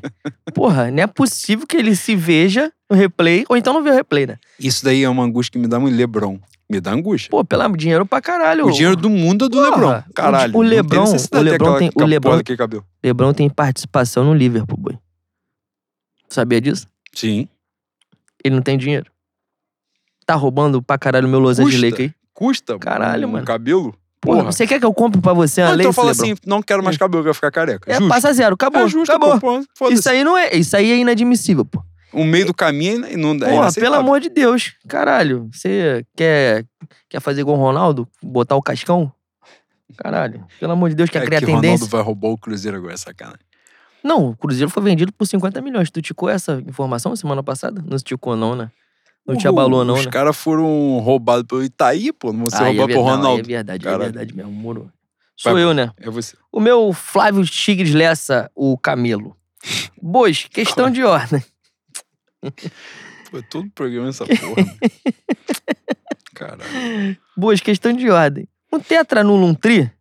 Se ganharmos essa, esse ano, como fica essa conta? Se fôssemos tetra em 2010, perderíamos o título do, de pentatri? Até porque um tetra contém dois tris, então estou bem confuso. Tu ticou essa? O que ele usou, o que ele usou, se sobrou e vender, dá pra comprar mais três. Porque é negócio forte, é negócio de primeira. Se o que ele usou passar na concentração do balança, Não, ali é a bateria... mocidade para de desfilar quinta. Vira... Começa não. sábado e vai direto até quinta-feira. Não, sobe o morro, vai direto. Sobe, Sobe. aquela porra daquele catumbi todinho. Vai, vai desfilar na Lapa. É, vai descer, descer os arcos. Caralho, o que que, ele, que que esse psicopata quis dizer, Boi? Ele tá louco, Não, se você, se você tirar o, o, o primeiro título da, da sequência, tem um tri, né? E o último você também tem um tri. Foi isso. É isso. Porra, mas não, mas não tira o tri, caralho. Pentatri aconteceu, porra. Não, não aconteceu, aconteceu. Acontece- Não, ele falou que se acontecesse o Tetra, tiraria o, pe- o te- pentatri. Essa é a pergunta. Mas o time que é teta foi tri, pô. Tira. Acabou. É acabou. isso, porra. Já tá esclarecido. Falou você- coisa pra caralho. Isso é igual vestibular. Quando fizer a pergunta, você responde objetivamente. Fica enrolando, não é tese não, caralho. Só falo a resposta que Caralho, tem que você não vai falar assim com o meu, meu camelo, não, mano. Porra, ele me irritou Respeita com essa ele, pergunta, respeita caralho. ele. Sou eu. Calma aí, que tem, tem uma aqui, cara, que eu quero. O Sérgio Felipe falando comigo. Juan Lucas Flá, eu. Maneiro te encontrar no Flamengo Bangu.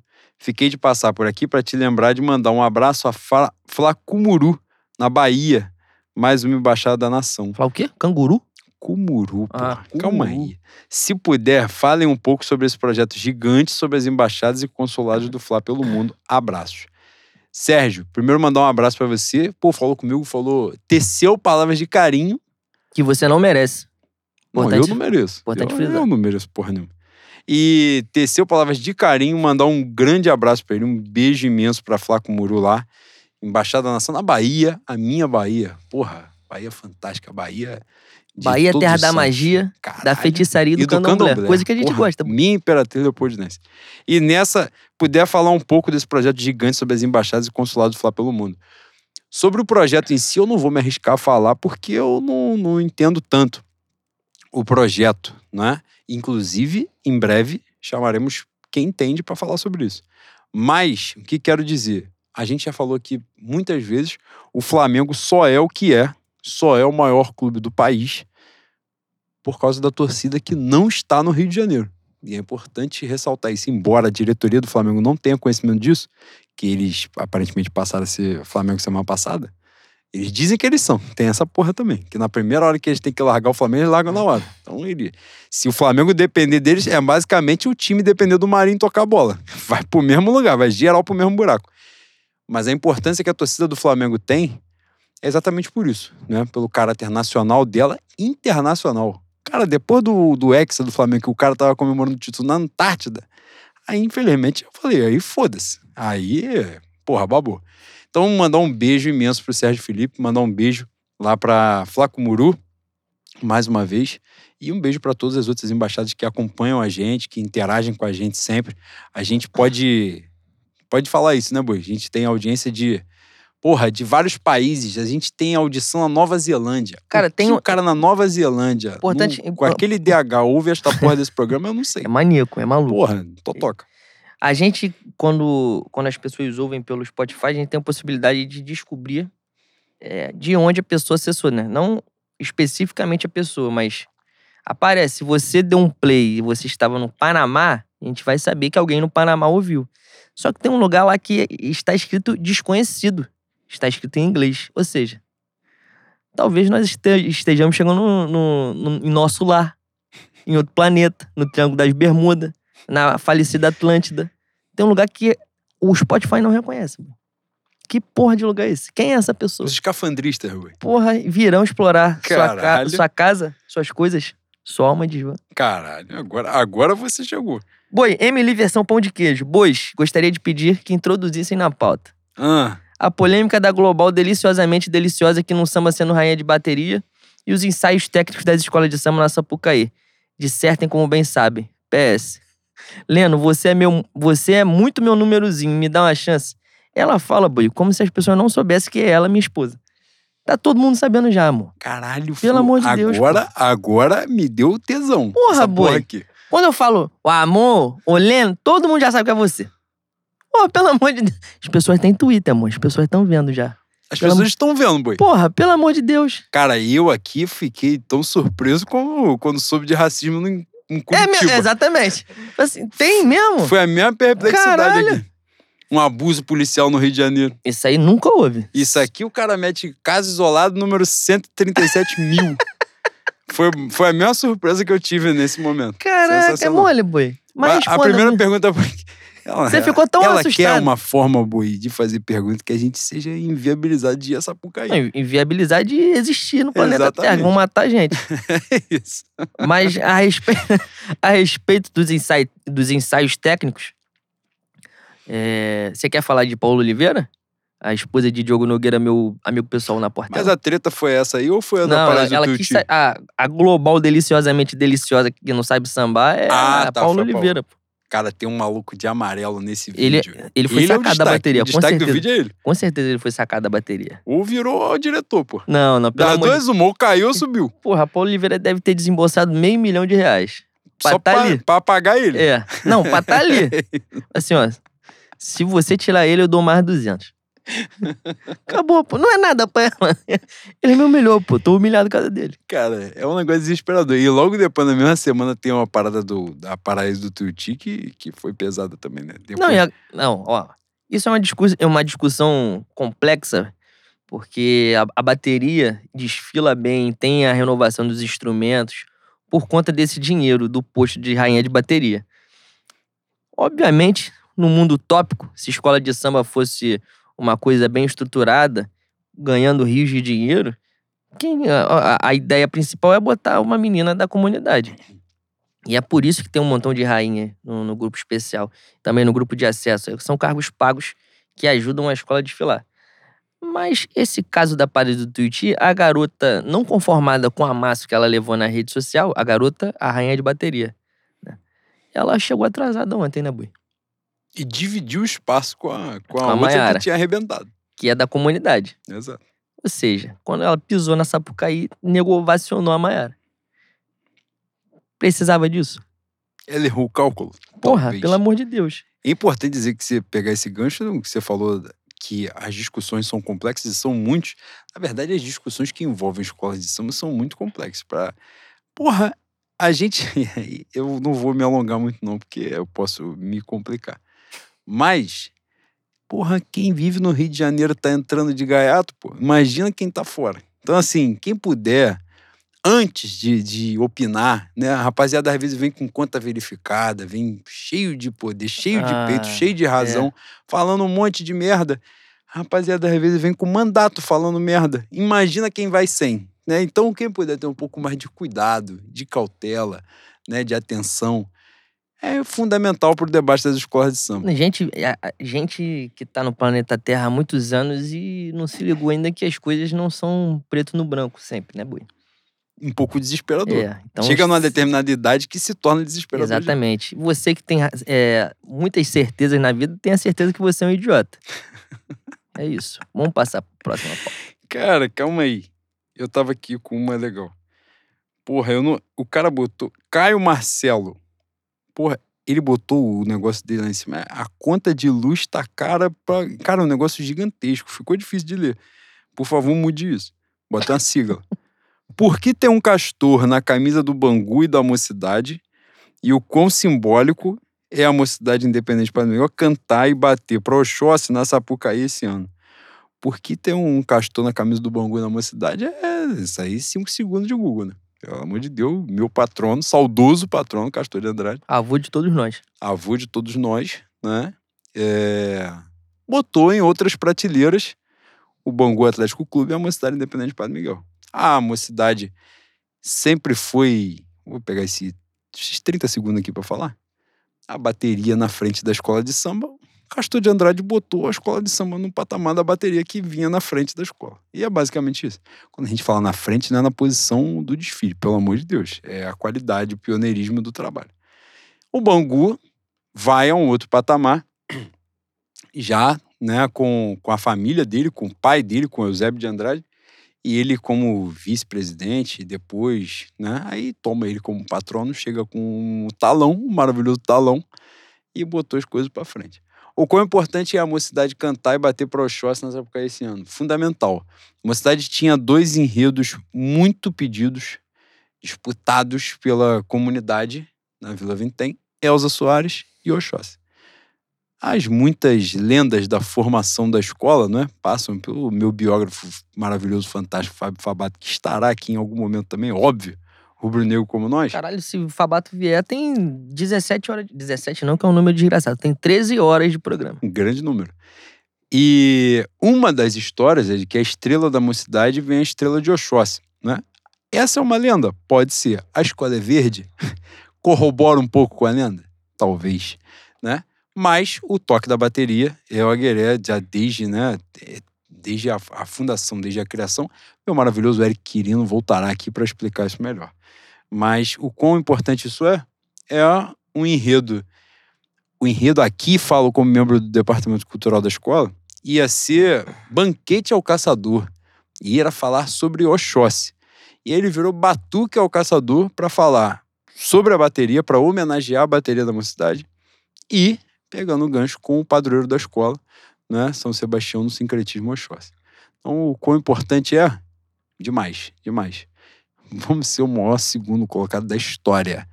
O primeiro já ganhou. Já deu que Pedro Gaspar vai ser campeão do carnaval. Mas em segundo lugar sou eu. Basicamente é isso. O The Laurent. Emblemáticos membros tão jovial deba- de tão jovial debate. Creio que a melhor pauta seja por que o Vasco é sempre vice do meu Mengão? São Januário só tem cuzão? Não, São Januário tem seres humanos até muito legais. Todavia, porém, entretanto, contudo, é... por que o Vasco é sempre visto do meu Mengão é é uma pergunta do, do, da mesma prateleira de por que viemos, de onde somos, pra onde vamos, né? Tem isso também. É- Tem coisa que não se explica. E vai continuar sendo assim até os finais dos tempos. Ou quando reunir a- as esferas do dragão e rejuvenescerem o nosso querido Cocada, né? Cara, Mata- Cocada matador de urubu. é mesmo, boy. É mesmo. Cara, minha esposa, Nabru. Quem? Nabru, minha esposa. Nabru. Nabru que é Bruno ao contrário. Que tem gente que não se ligou ainda. Pô, pelo Minha amor de Deus, não é possível. Foi verdade, isso aconteceu. Eu gostaria que vocês comentassem sobre a incomparável potência vocal da torcida do rival. Cara, eu sou tão conectado com essa mulher que eu me antecipei. Eu já falei daquilo que ela disse. Disseram que o estúdio hoje precisou de reforço no isolamento acústico, pois eles seguem cantando sem parar e o som já chegou em Bangu. Basicamente isso aconteceu. Inclusive, o canto que vocês estão ouvindo, eles estão cantando desde quarta-feira, não é desde ontem não. É de quarta. Eles estão direto nessa porra aí, jejum, prova do líder Big Brother, um vai trocando com o outro, revés, não pode mijar na calça, igual já ele mijou. Virou mantra já, boy. E continua cantando, e foda-se. E agora que foi eliminado, continua cantando sem o time estar no campeonato. Porque canta porque ama, ninguém ama como eles. É isso. Eduardo Moreno, uma parceria entre o Flamengo e a, gi- a gigante Pfizer com doação de Viagra pra esse time. Ah, o Viagra é da Pfizer? É mesmo, boy. Caralho. Caralho, parada. Resolveria esse problema de falta de tesão em campo? Por favor, fale mais alto no estúdio, pois a torcida do Basco tá cantando muito e o som vai ficar abafado. Ele tá ciente também. Ele tá ciente também. Você acha que um Viagra pros nossos queridos atletas resolveria o problema, boy? Porra, toma um Cialis, né? 36 horas. Caralho. Caralho. Boi, precisa de 20 minutos. Não precisa de 36 Não, 20 horas. minutos quando tu tá gênio. Não, 20 minutos fala assim. Hoje Caralho, eu vou aloprar. porra! Hoje eu vou Ó. botar pra fuder. É Hoje eu estou pro problema. isso. Hoje eu vou entrar com o time em campo. Aí o cara vai tomar um bagulho que dá 36 horas. Fala assim, cara, por isso que o lugar de homem é bom morto. Homem é bom morto. O cara que tem ideia dessa, fala assim, não, tomar um bagulho que eu não vou conseguir dormir, ficar na moral. É isso. Que tu tem que ser internado. Se o bagulho não, não melhorar, tanto tempo você tem que ser internado. Porra! Pelo amor de Deus. Pelo amor de Deus. Ai, Eu ia fazer piadinha de bar com... Não faz não, caralho. Pelo amor de Deus. Vambora, vambora. Cara, vamos calma aí. Uma. Importante. Cara, quando vem queridos bois, eu gosto muito. Lauro Parga, gênio. Queridos bois, dissertem sobre a utilização do nosso Gabi Grosso, matando vários ataques com erro de passe de dois metros. Isso aí você já fez. Seria muito absurdo ter um meio de campo com João Gomes, Arrasca e Felipe Luiz? Absurdo, eu não acho não. Cara, eu, eu. Aliás, alguém ontem falou essa porra na Flá Twitter. Essa parada do Felipe Luiz é de terceiro zagueiro. Ele de vez em quando dá as encostadinhas que ele joga de segundo volante. né? É. Principalmente quando o vagabundo começa a fazer merda, acho que ele fica naquela. Ele se sente na obrigação moral de tapar a porra do buraco que os caras deixam e vai chegando. Eu acho que num jogo.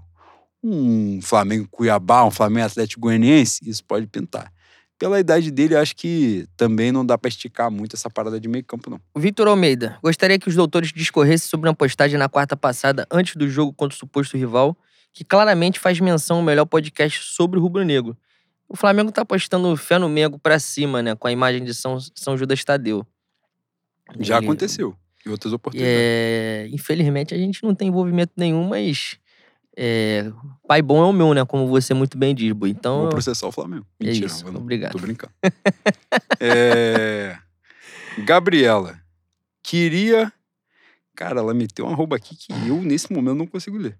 Queria contribuir com a pauta, mas a cantoria da torcida vascaína tá atrapalhando meu raciocínio para formular uma pergunta. Basicamente é isso. Entrou na mente de todo mundo a torcida do Vasco, gigante. E os caras falaram realmente isso, que, que eh, eles entraram na mente que a gente tá discutindo. E se tá discutindo é porque a gente se emputeceu. É isso. Eu tô puto na final, indignado. O Victor, o, o de novo. Victor, nosso comunista gostoso, Isso é maravilhoso. o que vocês acham que meu benemérito xará Vitor Vinícius ainda precisa fazer pra ganhar uma vaguinha de titular? Mandar flores e vir pra casa do treinador romântico? Cara, isso aí é um pouco complicado, que nenhum outro programa relacionado ao Flamengo exalta tanto o Vitor Vinícius quanto esse programa aqui. Pois é. Importante dizer. Então a gente, a gente já não sabe mais o que fazer. Um clube, né, que. Porra, pelo amor de Deus, mano. Cara, agora me iludiram aqui que eu fui ligar a internet. Me iludiram de que a transação do Andrés está em análise. Estão querendo me iludir, estão querendo me É sacanear. análise porque o banco não aprovou É a transferência ainda, né, Boi? Pô, pelo amor de Deus. É, Hoje eu vi, hoje eu vi alguém comentando que o euro, como o euro tá sendo desvalorizado por conta da guerra. Caralho. Olha a análise que os caras fazem. Por conta da guerra, o euro caindo, o valor do pitico tá caindo também. Pra isso daí ser ministro da economia do Caralho, Bolsonaro, é cu, válido, né, um tropeção Pelo amor de. Deus. Não é mais 63 milhões, é 58. Porra, se eu desse 2 milhões por esse filho da puta, já seria muito, E cara. se não pagar é zero, né? Porra. Tem isso também. Tem isso. Se não comprar, não gastou nada. Obrigado. É o cálculo. Obrigado de nada. Cara. João Lino. Caralho, a gente é muito médio. Como vamos, como vamos reabilitar o Pitico? Com a compra feita, agora é aceitar e tentar fazer o filho da puta produzir. Vocês, mais uma vez, botaram três perguntas aqui. Eu vou, eu vou ler porque eu sou magnânimo. Mas vocês estão se equivocando. Vocês viram que a Netflix vai cobrar mais de quem compartilha senha? Meteu uma pergunta aleatória pra caralho. Arão toda vez mete um gol pra fazer nossas críticas caírem por terra. É incrível. Vai falar de alguma ou vou falar de todas? Não, pode falar de tudo. Não, Arão é gênio, pô. Arão, pelo amor de Deus. Cara, o met- mete de gol no Vasco é sacanagem também, né? Porra, ele, ele dá a dormida dele, mas em algum momento ele comparece. Sempre. É por isso que ele tá aí desde 2016, né? Como vão fazer. Como vamos reabilitar o Pitico? Não comprando ele, né? Como a gente estava muito bem falando aqui antecipadamente. É isso. Que ele fa- volte pra, pra terra natal dele, pra Bélgica, e jogue num Anderlecht, num Genk. Aquele futebol maravilhoso europeu de, de gente é, acima da média futebolisticamente, né, Boi? Boi, que tem. Boi, o que tem de gente enganando a bola na Europa é brincadeira, mano. É mesmo, boy. Puta que pariu. Gente que fala assim, não, isso aqui é craque de bola. Pelo amor de Deus. E o que a Netflix tá fazendo com cobrar taxa pra quem compartilha a senha, ela tá querendo ser atropelada pelas concorrentes, né? É isso. Cara, olha só. Pra gente entrar na reta final. Três pra mim, três pra você. Rafael Raul. Direto e rápido. Davi Luiz com faixa na cabeça, tal qual Bel Marques? Ou Davi Luiz cabelo solto, tal qual o seu Valença? Agora ele chegou. Ele chegou, mas é Belmarques pra ele, né? O Mas seu Valença agora deixou o grisalho chegar, ornou mais. tá parecendo um professor do Harry Potter. Ele meteu uma live uma vez com um cabelo semi-acaju, e eu falo semi-acaju porque apenas metade do cabelo estava acaju. Não tava legal. Não ficou bacana, não. Eu queria saber porque tu lembra que na época que a gente estava crescendo por Bangu, tinha o fenômeno da velha de cabelo roxo? Cara, tem uma porra de um produto que eu acho que se passar um tempo, dá merda. O bagulho de cuidar de cabelo grisalho, a gente vai tomar as porra nos comentários agora, porque vão ensinar. Se passar do tempo, fica grisalho. E às vezes pode acontecer de você botar um produto e tirar, né? Não, eu- essa discussão do a cabelo. soneca e Essa, a fica essa questão do cabelo agora acabou de me dar saudade da velha do cabelo roxo andando pela, pelas ruas de Bangu. Tu ticou essa época, Renan? Você lembra? Pois é, não tem mais. Porra, vamos, vamos, fazer, Aparentemente aprenderam a usar o produto. vamos fazer uma campanha de volta das velhas cabelo roxo, pô, importante pra, pra sociedade. Fla- Flamengo alternativo. Isso aqui não é pouco gênio, não, tá? Meu Emanuel. Em primeiro lugar, pergunta ao Juan: gostou do livro? Tu ganhou o livro? Ganhei livro, sinal fechado. Não li ainda, Emanuel. Desculpa, maravilhoso. Caralho, mandou é, um presente. é um ser humano muito do merda mesmo, mano. Porra, eu não tive tempo de ler o livro. Caralho, mano. Tava focado criticando eh, pro suposto presidente Landim, não tive tempo de ler o livro. Mas lerei. Muito obrigado pelo carinho. Ele é maravilhoso, fantástico. O maior perfil desta rede social, arroba Fla É o HD externo do Clube de Regata do Flamengo. É isso. A segunda pergunta. Em janeiro, o co-irmão apresentou o zagueiro Luiz Cangá. Na semana passada foi anunciada a sua saída após três jogos. Vocês acham que nesse contexto tenebroso pelos lados da colina ele pediu pra cangar e saiu? Ele fez um trocadilho. Sabe aquele elogio que eu fiz na primeira pergunta? Foi pro caralho agora. Foi pro caralho. Pô, que porra é essa? Pô, pelo amor de Deus, uma hora dessa derrubamos quase uma garrafa de Domé que tá, porra, metendo uma dessa. Ó, vamos nós aqui. PCL 1991, grande ano. Ano do meu nascimento, ano de Chuechuá. Nobres diplomatas de Bangu e região. A cobrança da torcida por um futebol vistoso está desproporcional para um técnico com 12 jogos. E ele não fez uma pergunta, ele pontuou, afirmou. Síndrome de 2019 tomou conta da magnética ou o DNA rubro-negro cobrando o que sempre cobra depois de anos de futebol pobre? Quer responder essa? Não, mete bronca. Cara, essa daí, você que vai buscar o meu Flow Alternativo já postou. Mengão Retrô também, outra grande página, outro grande perfil também postou. Logo depois que o Flamengo foi campeão do mundo, tem Adílio Pipoqueiro, né? Em 83, que o Flamengo é campeão brasileiro com gol do Adílio na final. Então, assim, Júnior Bailarina, porra, isso é a torcida do Flamengo. A torcida do Flamengo sempre foi essa porra aí. E, mais uma vez, torcedor está no direito. Torcedor pode criticar. Eu acho que isso só não pode. A gente tem que ter, claro, a gente vai evitar. Quando a gente sabe que, né, que mais pessoas estão ouvindo a gente, acho que é importante também a gente, porra, parar de ficar falando abobrinha à torta e à direita. A gente consegue? Não. Mas a gente tenta filtrar um pouco. Né? Mas é importante a gente saber isso. Isso só não pode chegar na grande mídia, vamos dizer. Mas a realidade, eu vou contar um segredo para vocês que vocês ainda não sabem. A, o nível da grande mídia é uma merda, né? Se a grande mídia fosse boa, Renato Maurício Prado não tava falando até hoje. Citei nome, posso ter me equivocado? Sim. Mas me arrependo? Não. Fala merda pra caralho e tá lá e que eu citei o nome dele e posso citar mais uns 50 aqui na sequência. Basicamente é isso. A gente superestima também a grande mídia, né? Hoje, para você pegar, para cada, para cada Mansur que você pega, tem uns 50 Renato Maurício Prado falando merda. Caralho, agora. Por baixo, por baixo. Ontem o Mansur fez uma pergunta, eu tava ouvindo hoje, na hora do almoço, a coletiva que eu não tinha ouvido. Caralho, eu falei agora como se eu ouvisse todos os coletivos. Mentira, essa eu decidi ouvir. O Mansur fez uma pergunta que nenhum jornalista desses que eu vejo aí, troca de passe, linha de passe, as porra de programa, tudo com nome parecido, ninguém faria a pergunta no nível que o Mansur fez ontem. Isso dá o tom. Porra, o PVC que em algum momento as pessoas enalteceram. Porra, o PVC virou Ascom, irmão. Eu nunca esperei passar por isso. O PVC virou Ascom, surtou. Ninguém fez, inclusive, a pergunta aqui, aparentemente, que eu estou passando, Ninguém fez a pergunta aqui sobre o Pedro. Porra. Fez que os caras estão. Teve pergunta de ouvinte? Teve. Do Pedro? Não vi. É. Do Douglas Taranto, se eu não me engano, falou do Pedro. Tá aqui. Tá aqui. Porra, e ele é maravilhoso. Tá, o Lucas está citando, perguntou do Senhores, sempre falamos que queríamos ver o Tristonho Pedro ao lado do provedor Gabi no comando do ataque. Entretanto, após bons minutos nessa formatação, não seria a hora de reconhecer nossos erros, deixar o 9 na função de matador e nosso maravilhoso Pedro como o melhor banco do Brasil? Uma pergunta um pouco safada, sacana. Sim. Mas o que eu tava querendo dizer aqui quando eu falei da parada do Pedro, a movimentação que os caras fizeram nessa de Pedro, Palmeiras e tal, que foi uma transação maravilhosa, né? Fantástica, porque o Palmeiras sabe que não tem dinheiro para comprar o Pedro o Pedro sabe que não vai pro Palmeiras e o Flamengo sabe que não vai vender pro Palmeiras. Ou seja, todo mundo sabia qual era o final. Mas fizeram um rebuliço da porra e nessa entrou gente de grande nível, supostamente. PVC, um deles. PVC que já tinha entrado em outros momentos, com o Palmeiras fazendo vergonha, disputando o Mundial sem fazendo zero gols, né? Então, assim, uma série de coisas. Então, quando a gente vê a grande mira, a gente superestima pra caralho também, né? Falei tudo isso por causa da cobrança do Paulo Souza acho que a gente. Acho que é maneiro quando você.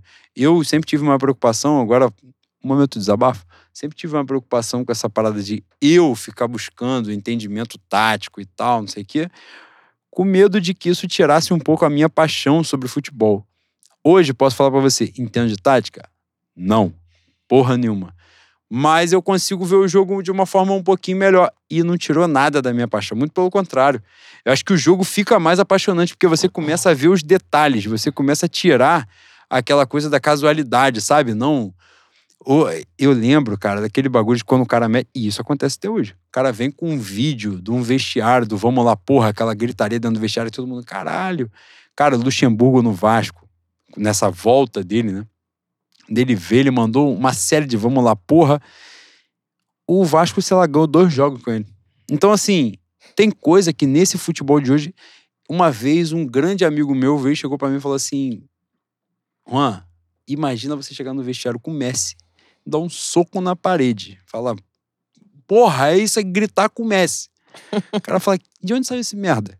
Quem é esse merda? De onde que ele veio? Foi mais ou menos o que ele fez com o São Paulo também, né, É isso, basicamente. Ele é o Messi, no caso. É o que ele tá falando com o Pochettino hoje. Que não é tão idiota assim, para você ver. Então, quando você vê os movimentos, hoje, nesse futebol de, de dos últimos anos, não é nem de hoje, de agora, desse ano, não cabe mais essa porra. Então, quando você começa a ler os detalhes, quando você começa a ver um jogo decidido na estratégia, porra, isso é apaixonante pra caralho. É uma outra forma de ver o jogo. E é maneira. É maneira de ver também. Não, não tira o tesão da coisa, não, muito pelo contrário. E aí, nessa, quando eu falo que eu entendo porra nenhuma, é justamente para valorizar quem entende, quem estuda, quem se esforça, quem se qualifica para poder apresentar esse tipo de conteúdo, como o nosso maravilhoso Vitor Falso 9.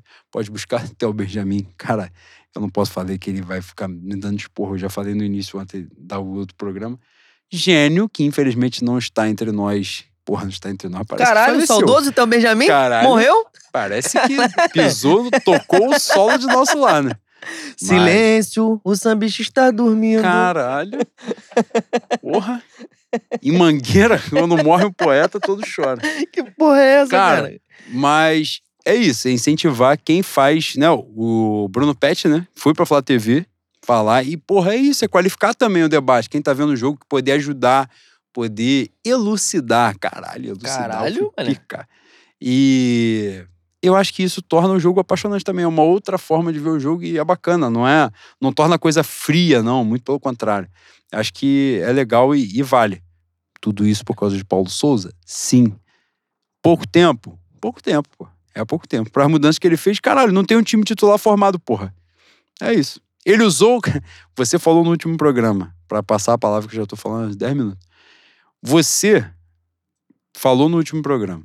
O estadual, todo mundo sempre pediu que o campeonato fosse de teste. Aí o cara veio de Portugal para fazer essa porra de teste. Aí os caras ficaram putos porque ele fez de teste. Infelizmente, o quê? As pessoas são um totoca.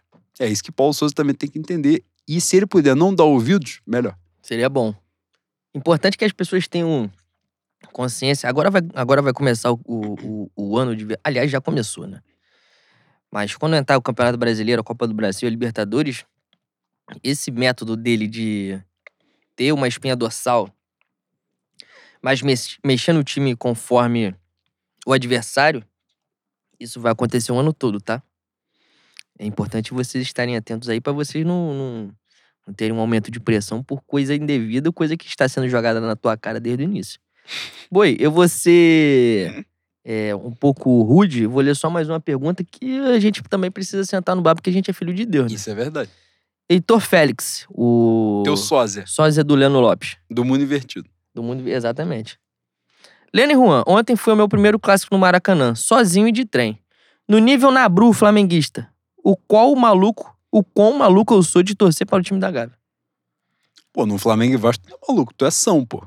Não, mas ele foi de trem sozinho, é isso. No Flamengo e Vasco tu é São. Flamengo, olha só, ensinamento. Flamengo e Vasco treina do Flamengo. Flamengo e alguém. Flamengo X, qualquer porra, treina do Flamengo. É isso. Mas o Flamengo e sempre foi Vasco, dos cada caras, né? É isso, que- acho que é isso que ele tá querendo falar. Acho que acabou. O Erd foi É dos caras na época do Eurico, pô. Isso aí acabou. Virou Agora de pirâmide, o Vasco? Agora vai vir o agiota do boné? Que a galera tá enganada? Caralho. Cara, quando esse maluco meter a primeira compra assim que você. Que porra de dinheiro foi esse? Que, você, que qualquer ser humano com, com um nariz ou dois olhos vai notar que. Cara, você demorou a falar porque você se esqueceu como é um ser humano. Você se esqueceu. Vai, caralho, como é que pode? Calma aí, cara. Vai pensar que assim, tem merda aí. E nessa de tem merda aí, vai acontecer. Porque normalmente quando as pessoas acham que tem merda, é porque tem merda mesmo. É importante pontuar esse negócio. É, o Vasco acabou. É ter essa noção.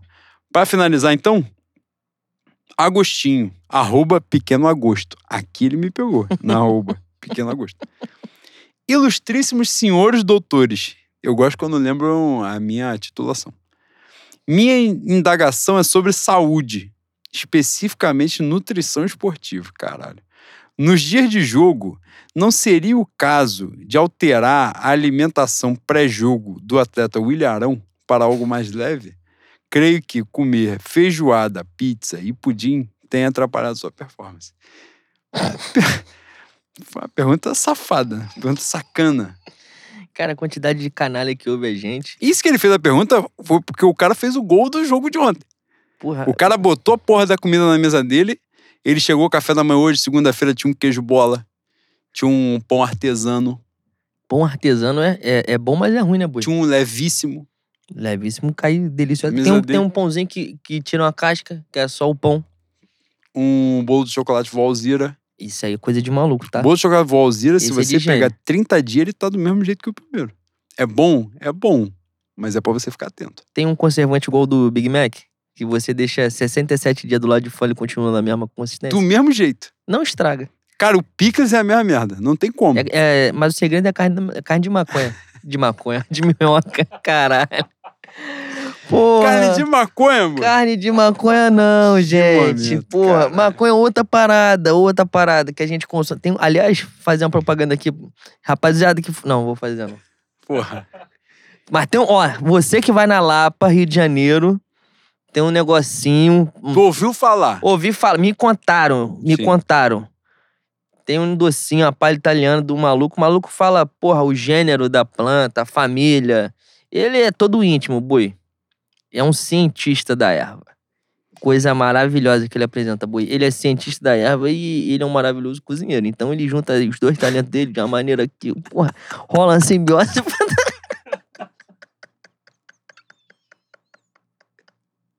rola uma simbiose fantástica, boi.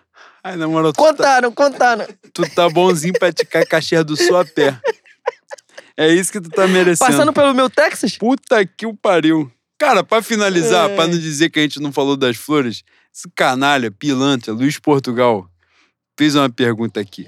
O Liverpool de Klopp ficou quatro anos sem ganhar títulos, montando uma equipe competitiva com aposta na sequência do trabalho. Devemos esperar até 2026 pra então avaliarmos o trabalho do Romântico? Cara, É por causa desse tipo de pergunta, merda, que a gente tá- ficou evitando de ler. eu é isso. ameacei enfiar porrada nele várias vezes, mas quando ele postou uma foto em pé, eu falei, pô, infelizmente eu vou ser obrigado a partir pra uma ajudaria, né? Uma coisa mais covarde. A barra de ferro. É, uma perna de três, É isso. com prego. Mas, pelo amor de Deus, né, boi? Eu não aguento mais, não. Não tem E, condição. e eu não sei quem é, o- quem é o personagem, quem é o Luiz Portugal mais. Ele está virando Coringa, pouco a pouco. Aliás, Coringa é bom, eu nunca vi. É, qual Coringa? Não, o Coringa é só o Coringa. Porra, é, não à toa o cara foi premiado no Oscar, né? Esse filme é sacanagem. Mas o Oscar não premiou Fernanda Montenegro em Central do Brasil, né? Mas, por exemplo, premiou Moonlight, que é um bom filme. Nossa. Cara, O último filme, o último campeão. O. a gente vai falar mesmo que Moonlight é ruim. É ruim, pô. Não é ruim, mas também não é pra ser o melhor não, filme, né? a temática, foda. Foda, mas eu vou, vou falar uma coisa pra vocês e vou tocar um pouco no carnaval. Enredo é início, meio e fim, né, boi? Bagulho que tu tá duas horas e meia na frente da televisão, o bagulho termina, fala assim, pô, o final é pra você. O final é sugestivo. O final é sugestivo, caralho. Final sugestivo. Você não faça isso comigo, não, que você vai me tirar do sério. Eu fico com vontade de cravar 17 na urna. Tamanho meu ódio. É mesmo. Eu fico. Eu quero me punir. Eu passo a querer me punir porque eu perdi horas da minha vida vendo aquela merda que não tem final. Fin... Quando deixa um final pra você pensar, porra, boi, é uma preguiça do tamanho do, do, do maluco que fez a bandeira do Japão. Botou um pano no banco, uma bola vermelha e foda-se, acabou, tá pronto. Líbia, a bandeira verde. Foda-se. Exatamente, foda-se. Pintou. Foda-se. Eu tenho ódio disso. E o Moonlight encosta nessa parte. O último filme que me encostou nisso de uma maneira absurda foi o que dizem que é o favorito, né? O Ataque dos Cães. Está disponível nessa plataforma de streaming aí que quer botar taxa quando você tá pegando a conta do teu amigo. Ou seja, não querem, não querem triunfar no mundo, né, boi? É não ganharam dinheiro ainda. É isso. Tô falando com como se não ganharam tô dinheiro, com hein? pouco, graças a Deus. Mas, boi, tema, Paulo Barros. Carnaval, Paulo Barros. Você pode botar qualquer coisa. É isso. Eu ia fazer analogia com carnaval, eu não. Não, não, Não falei- fez. Não, Não fiz, fez. falei, enredo tem início, meio e final, mas não falei outra ponta, que é o tema. O tema é segredo, não conta ninguém, segredo eu posso botar qualquer coisa. Depois veio o medo, essa noite levarei sua alma, eu posso botar qualquer coisa. É isso. Não tem início, meio e fim. É tema, eu faço o carnaval que quiser. Fala assim, porra, o Juan de sunga na praia, depois de sair do mar, me dá medo. Ele vai estar no meu enredo, uma ala todinha de Juan. É isso. Isso é o tema, essa é a diferença do tema e enredo. Ai, cara. Vou ler a última aqui do meu Policarpo, que troca. O nome dele é Gui Policarpo. Eu, eu, eu, eu cheguei a cogitar de fazer a piada do Policarpo Ca- Quaresma. Você já fez aqui. Mas, porra, é da mesma maneira, da mesma prateleira de Leno, tô lendo. Ah, você tá lendo? Tô lendo, Leno. E eu já estou um pouco saturado, porque toda pessoa que faz acha que é a primeira que pensou. E eu já não tenho mais condição de disfarçar. Vai tomar no cu. Eu não tenho, eu não tenho, eu não tenho mais condição de disfarçar. Então vou poupar o meu Policarpo, meu querido Guilherme. Eu vou Porque fazer... tu não fez. Tu avisou que ia fazer, tu contou a porra todinha, mas Exatamente. não fez. Não E- fiz, não. Não fiz porque eu achei errado. Tivesse o mesmo incentivo. Pro Flamengo, ele botou outro jogo pau mole. Outro jogo pau mole. Tivesse o mesmo incentivo que vocês têm de evitar pagar a cesta básica, esse time jogaria mais? E a gente também já tá meio sem esforço, né? A gente tá flertando com a cesta básica aí há algum tempo. Já. Já tá meio no automático, já tá com Hoje, hoje, ah, isso aí é pauta pra gente falar no, na, na mesa do bar. Chegou aos meus ouvidos, Hum. hoje, Hum. de manhã, que evitaram um processo aí. Pra gente. Evitaram? Evitaram. Falei assim, porra, os meninos são assim mesmo, eles são irreverentes. Caralho, que isso? A gente ia tomar um fudêncio. É mesmo, boy. Você fica falando merda, você fica bebendo, gravando essa porra bêbada aí. É por isso que dá essa merda aí. Ah, é isso, boy. É, porra. A gente ia se fuder. Salvaram a gente porque amam a gente. Por que amam a gente, eu não sei, mas salvaram a gente, a gente ia se fuder. Pode acontecer. Você fica falando merda. Quando você joga pra mim.